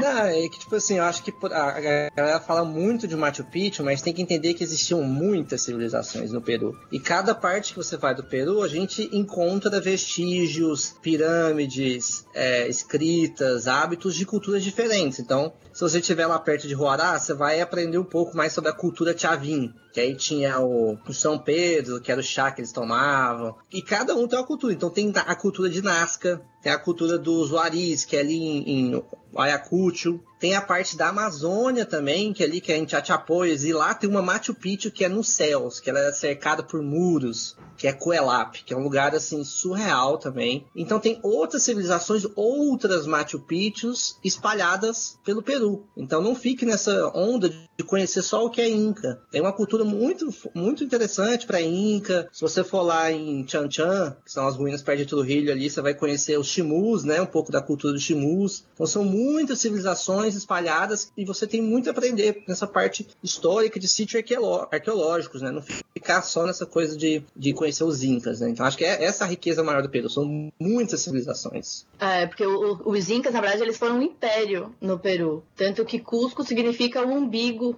que é era o umbigo do império. Então ele estava centralizado entre Equador, norte do Chile, norte da Argentina, Bolívia, Peru, e eles estavam lá centralizados. Mas, por exemplo, Machu Picchu é incrível, maravilhoso, só que o que eu mais fiquei surpresa foi com os moches, também lá perto de Huanchaco, lá que o Richard já falou, de Trujillo, que tem cores. Então são ruínas que tem vermelho, amarelo, preto, branco e com feições, assim, eles têm como se fosse uma, uma máscara colorida. E isso é incrível. É, não é só os incas. Quero fazer o papel do advogado diabo aqui, até. Aqui não tem pauta, né? Mas quando vocês falam na parte histórica, eu, Kainan, eu não me apego em nada. Assim, me julguem os historiadores, eu não me apego à parte histórica. Eu só começo a gostar da parte histórica quando eu vou pro país. Eu não sei se vocês são assim, mas pra mim, assim, claro que eu respeito, pelo amor de Deus, vai entender que eu não gosto. Cara, Inca, Maia, beleza. Vejo nos filmes Eldorado da Walt Disney, entendeu? É essas informações que eu tenho sobre essa cultura. Eu vou, inclusive, dar aqui um spoiler. Na pré-pauta que a gente tava gravando, o Kainan teve a pachorra de falar dos maias. quando a pauta era o Peru. Mas é, meu, mas é uma coisa assim, o que eu não sei de Nossa. América Latina, eu falo do continente africano. Então, causar assim, uma guerra. é, não, não vem não. Mas o que eu quero dizer é o seguinte, por exemplo, eu quero puxar até mais, é, porque pra, eu fico pensando no ouvinte que é parecido comigo, entendeu? Ah, beleza, eles estão falando de Inca, mas eu acho que o chamativo do Peru, quando vocês falaram, pra mim, são os biomas. Os biomas, eles estão totalmente atrelados às civilizações. Então, por exemplo, se você for visitar os Tiwanacos, eles estão numa altitude que é 3.000, 4.000, 3.800, 4.000 metros. Eles eram o equivalente aos arquitetos, vamos dizer assim, porque eles, as construções deles, mesmo que você tenha é, os abalos sísmicos, eles não vão cair, não vai romper, não vai rachar as estruturas deles. Então, os biomas estão totalmente ligados às civilizações. Se você for para os montes, era tinha coisa de- feita de areia. Então, era toda uma construção lá nos Chanchans, que o Richard comentou, porque eles estão na praia. Aí, se você for para Huarás, que são os Chavins, vai ser outra construção por causa do frio. Porque no Peru você tem a Amazônia, você vai ter picos nevados, vai ter o deserto, você vai ter praia, você vai ter a Amazônia. É, que mais? Sei lá. É muita coisa. Mas, você, mas vocês três sabiam, Richard e Willie, vocês sabiam dessas, todas quase os biomas? Ou vocês só souberam quando chegaram? Ah, eu acho que eu sabia porque eu sou louca pela América Latina. Então, eu sempre gostei muito. Vai muito do seu interesse. Eu sempre gostei de civilizações antigas e por causa disso eu também acabava estudando os biomas. Porque isso vai, vai variar de lugar para lugar. É, o Kainan, mas assim, estudar é uma coisa, mas na prática é uma outra experiência. Vou Com te dar um certeza. exemplo, essa viagem aí que você sai de. que todo mundo faz, que sai de, de Cusco e vai até Ica. Você entra no ônibus, você olha em volta montanha, montanha, montanha, montanha, cordilheira, aquela coisa. Aí você tira um cochilo, você acorda, você tá no meio do deserto. assim, um deserto com dunas, Kainan. Dunas, um mar de dunas. Aí você, mano, não faz sentido. E aí você- viaja um pouquinho mais, você tá na praia. Aí você viaja um pouquinho mais, você tá em Chachapoyas lá, que é tipo a, a mistura. a- é floresta amazônica, floresta amazônica. É, é tudo misturado. É muito louco. Isso que a gente tá falando de uma distância curta, a gente nem tá falando do tempo de aqui, que a gente pode até falar depois, mas de distância não é tão longo. É uma questão de poucos quilômetros, não de altitude, eu tô falando, falando só de distância. É, assim, é pra, pros parâmetros que a gente tem de distância, porque, por exemplo, se você quer mudar de bioma aqui no Brasil, cara, você vai ter que rodar bastante. Então, se eu tô em Goiânia, eu quero sair do Cerrado, vou ter que rodar muito, muito para chegar na floresta, na, na floresta, é, sei lá, na, na, Mata Atlântica, e nem vai mudar tanto assim. Não é uma discrepância da montanha pro deserto. É tipo, é, é muito louco, cara. Na, na, prática mesmo, você não entende nada, o seu cérebro não, não processa. Não, e trazendo até um ponto, Richard, do questão do mochileiro, eu fico imaginando que a mochila, você tá no deserto, você tá com um casaco de frio, né? você, tá, você tava num puta é. frio e você tá. O cara, mas por que você tá com uma mochila? Então eu acho bem legal essa, esse contraste dos biomas. Já viu o Karate Kid? Já. Bota casaco, tira casaco, bota casaco, tira casaco, bota casaco, tira casaco. Bota bermuda, bota calça. Bota bermuda, bota calça. É a vida do mochileiro na Bolívia e Peru. Mas vale dizer muito, tipo, acho que as pessoas em geral, subestimam muito o Peru e a Bolívia. Assim, subestimam muito a América Latina em si, né? O, o turista brasileiro. Mas subestima muito o Peru e a Bolívia, porque as pessoas não têm um, um, preconceito com esses países, assim, que eu não sei de onde tirou. Talvez porque tem, temos muitos imigrantes bolivianos que são chacota no Brasil, em São Paulo, né? Que trabalham quase como escravos em fábricas tal. Então, é como se fosse uma classe abaixo, assim, as pessoas veem. E aí, espelharam isso nos países. Eu não sei como é que a história levou a isso, mas eu sinto quando eu converso com as pessoas que as pessoas não esperam nada do Peru e da Bolívia, principalmente a Bolívia, né? Porque o Peru ainda tem Machu Picchu. Mas são lugares surpreendentes. Para mim, o país, um dos países mais bonitos, assim, top 3, se não o primeiro mais bonito do mundo, para mim, é a Bolívia. De todos os países que você já foi? Todos os países que eu já visitei, porque as paisagens daquele lugar são surreais, assim. É, é uma coisa, assim, cinematográfica, uma mente muito criativa. E o Peru, mesma coisa. Isso que Kainan tá falando é uma coisa assim surreal aos olhos, quando você dorme numa paisagem e acorda em outra. E são coisas extremas. Não é uma transição sutil como no Brasil, como, é, como o Richard falou. É, são transições extremas. É você ver um lago, eu vou usar o exemplo da Bolívia aqui, mas vale para o Peru também. Por exemplo, quando a gente está fazendo o tudo salado do Iune. Você vê um deserto de sal, um deserto completamente branco, e aí chove nesse deserto, aí fica um chão espelhado. O chão reflete o céu, então você não sabe o que é céu e o que é chão. Você está quase que voando, flutuando na terra. É surreal isso. E à noite, num céu estrelado, porque deserto, o céu é estrelado. Então você vê as estrelas refletindo no céu. Você está praticamente voando no universo. Essa é uma visão quase de sonho, assim, de quase de alucinação. E aí você viaja mais um pouco de, na 4x4 você para num lago colorido, assim, vão lagos coloridos, que vai do amarelo ao rosa. Aí o rosa, você acha que é água rosa, que já seria incrível. Mas quando você chega perto, são tipo 10 mil flamingos aglomerados. São flamingos, eles começam a voar e a água rosa se transforma em azul. Sabe uma coisa assim? É muito bonito, assim, quando as pessoas me perguntam, ah, velho, eu quero iniciar nisso, em, em viagem de mochilão, o que, que eu faço? Quero viajar para fora, quero ter essa experiência. Eu falei, vai, vai para Bolívia, vai para Peru, assim, é, para mim é o destino, o primeiro destino que todo mochileiro tem que ir, porque é barato, porque a língua é fácil, porque é perto do nosso país e porque você vai ter uma experiência que vai virar chavinha, entendeu? Vai virar tua mente. É uma experiência cultural, é uma experiência visual muito grande, porque é, eu gosto muito de viajar para lugares que eu me sinto fora de casa. Então, a Bolívia e o Peru ah, não são países desenvolvidos, são subdesenvolvidos, mas eles têm uma identidade muito forte, eles têm identidade forte. Eles sabem de onde eles vieram, quem eles são, e eles têm identidade muito forte. Então, assim, os caras ainda mantêm muito da cultura antiga, dos povos oriundos que eles vieram, roupa é diferente, estilo de vida é diferente, a galera fala, ah, é muito atrasado, parece que vive há 300 anos atrás, parece parar no tempo. Maravilhoso isso, assim, para quem viaja, então, é incrível você estar tá dentro daquilo, inserido naquilo. E é que, é que a gente falou, você acaba descobrindo a história, aprendendo a história, se interessando por ela, vivendo nela, entendeu? Eu não, eu, eu não sou o cara que pesquisa também, eu, tô, eu sou todo, todo o seu time, não sou historiador, mas a história vem até a gente quando a gente está dentro do ônibus, olhando na janela, quando a gente conversa com as pessoas, quando a gente vê, então a gente acaba é, viajar é sobre isso, entendeu? É você, você vai se reeducando, o mundo vai te educando. Yes, we're going to Peru. Peru? Machu Picchu, Peru? That's right, Peru. Uma das coisas que eu mais gosto é porque na América Latina o meu nome é muito precioso, em todos os lugares. Porque nos países andinos, lana, que é meu nome, significa lã de roupa, então é lã de alpaca, lã de vicunha, lã de lhama. Então todas as vezes, e assim, os peruanos, eles são um pouco mais fechados, eles são um pouco mais tímidos do que brasileiros, colombianos. Então é difícil você tirar um sorrisinho deles. Mas bastava eu falar, me llamo lana, e eles caíam na risada e abriam um super sorrisão pra mim. E as cholitas, né, que é onde tá estavam, eu, inclusive uma quando eu estava em Arequipe, ela estava justamente fazendo o fio de, de lã e eu estava conversando com ela, comprei um chaveirinho e aí eu falei, ah, meu nome é Lana. E ela começou a gargalhar tão gostoso, tão gostoso. Então, assim, pra mim é muito gostoso porque era uma forma de quebrar o gelo com todo mundo. E na América Central, meu nome significa dinheiro. Então, assim, eu era tão valiosa Ó, quanto. eu vou pedir licença a seu careca Richard pra fazer uma piada aqui com o nome da Lana. Com todo o respeito à sua esposa ou namorada. Eu falo de esposa um modo carinhoso. Mas imagina a Não, Lana. ainda você foi um dos cupidos desse, desse É casal. verdade, é, então então você eu tenho um álibi pra, eu tenho um álibi pra falar, mas assim, imagina a Lana numa baladinha, como ele chama? Chama Lana. eu fico imaginando. Lana. É, meu irmão, porque, tipo, a, a, a lã, ela já ela é o sinônimo de dinheiro também no país andino, porque é algo que se revende com um preço muito alto, né? Não, porque imagina que o cara lá do Peru, às vezes não acha, deve achar que o nome dela não é Lana. É como no Brasil, como você chama? Eu me chamo Diamante, Joia, Esmeralda. Tipo assim, sou preciosa. É.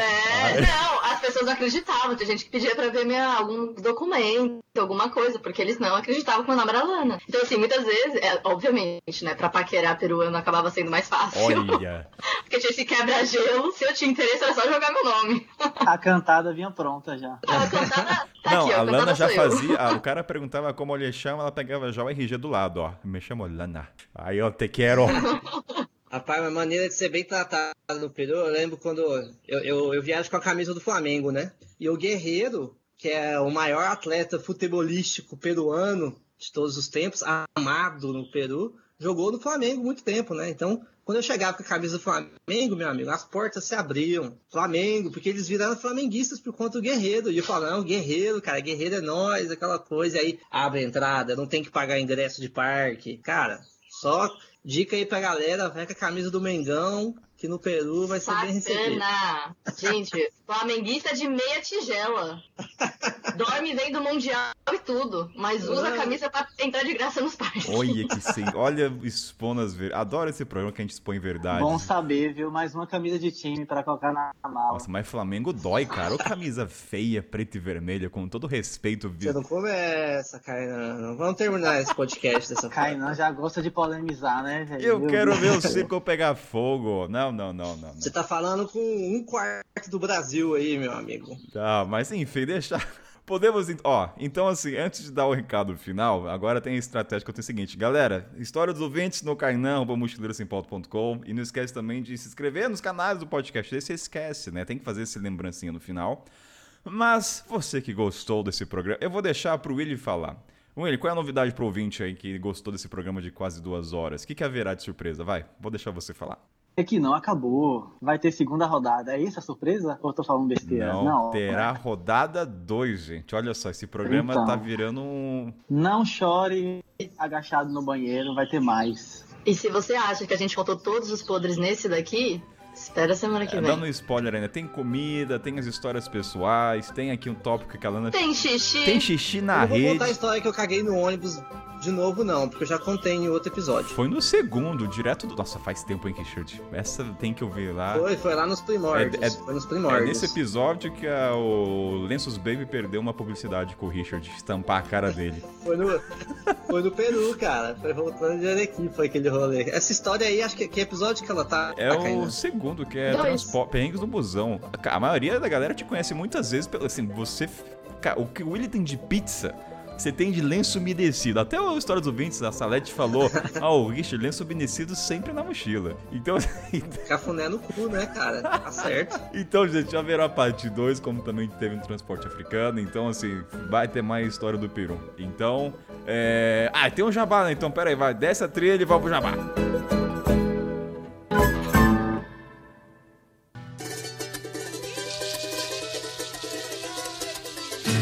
Lana, minha querida, ao som das flautas peruanas, que se bem que o ritmo vai ser horrível, né? Pra um jabazinho aqui, mas por favor, onde é que as pessoas te encontram nesse www da vida? As pessoas podem me encontrar no arroba Elas Viajam Sozinhas e também no site elasviajamsozinhas.com.br. Lembrando que lá qualquer mulher pode mandar a sua história e compartilhar um pouco desse mundão aí com a gente. Richard, ao som dos passarinhos de trilha sonora de fundo sem efeito especial, onde as pessoas te encontram?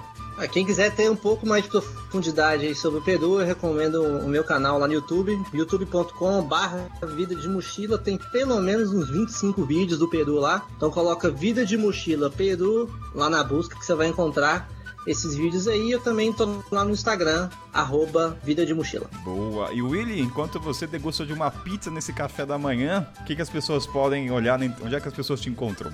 As pessoas me encontram no Instagram, Ei Mãe Tô Vivo, e no YouTube também, que eu tô há anos ensaiando voltar, mas com fé em Deus, dessa vez eu volto. Mãe Tô Vivo também. Então dá uma moral lá, me incentiva. Deixa lá no, último, no comentário no último vídeo lá, volta, volta. Então é isso, aqui é o Kainuito, a voz de sempre, também lá no Instagram, kainan.ito, e não esquece também de enviar histórias pros ouvintes, pra gente ler, e no grupo Telegram pra você saber das informações, e a live que terá... Ah não, isso aqui é um programa que... Enfim, não vai ter live, é que vai estar depois já. Mas é isso, obrigado Lana, obrigado Rich, obrigado Willy, valeu! Gracias, muchachos. Tchau, tchau.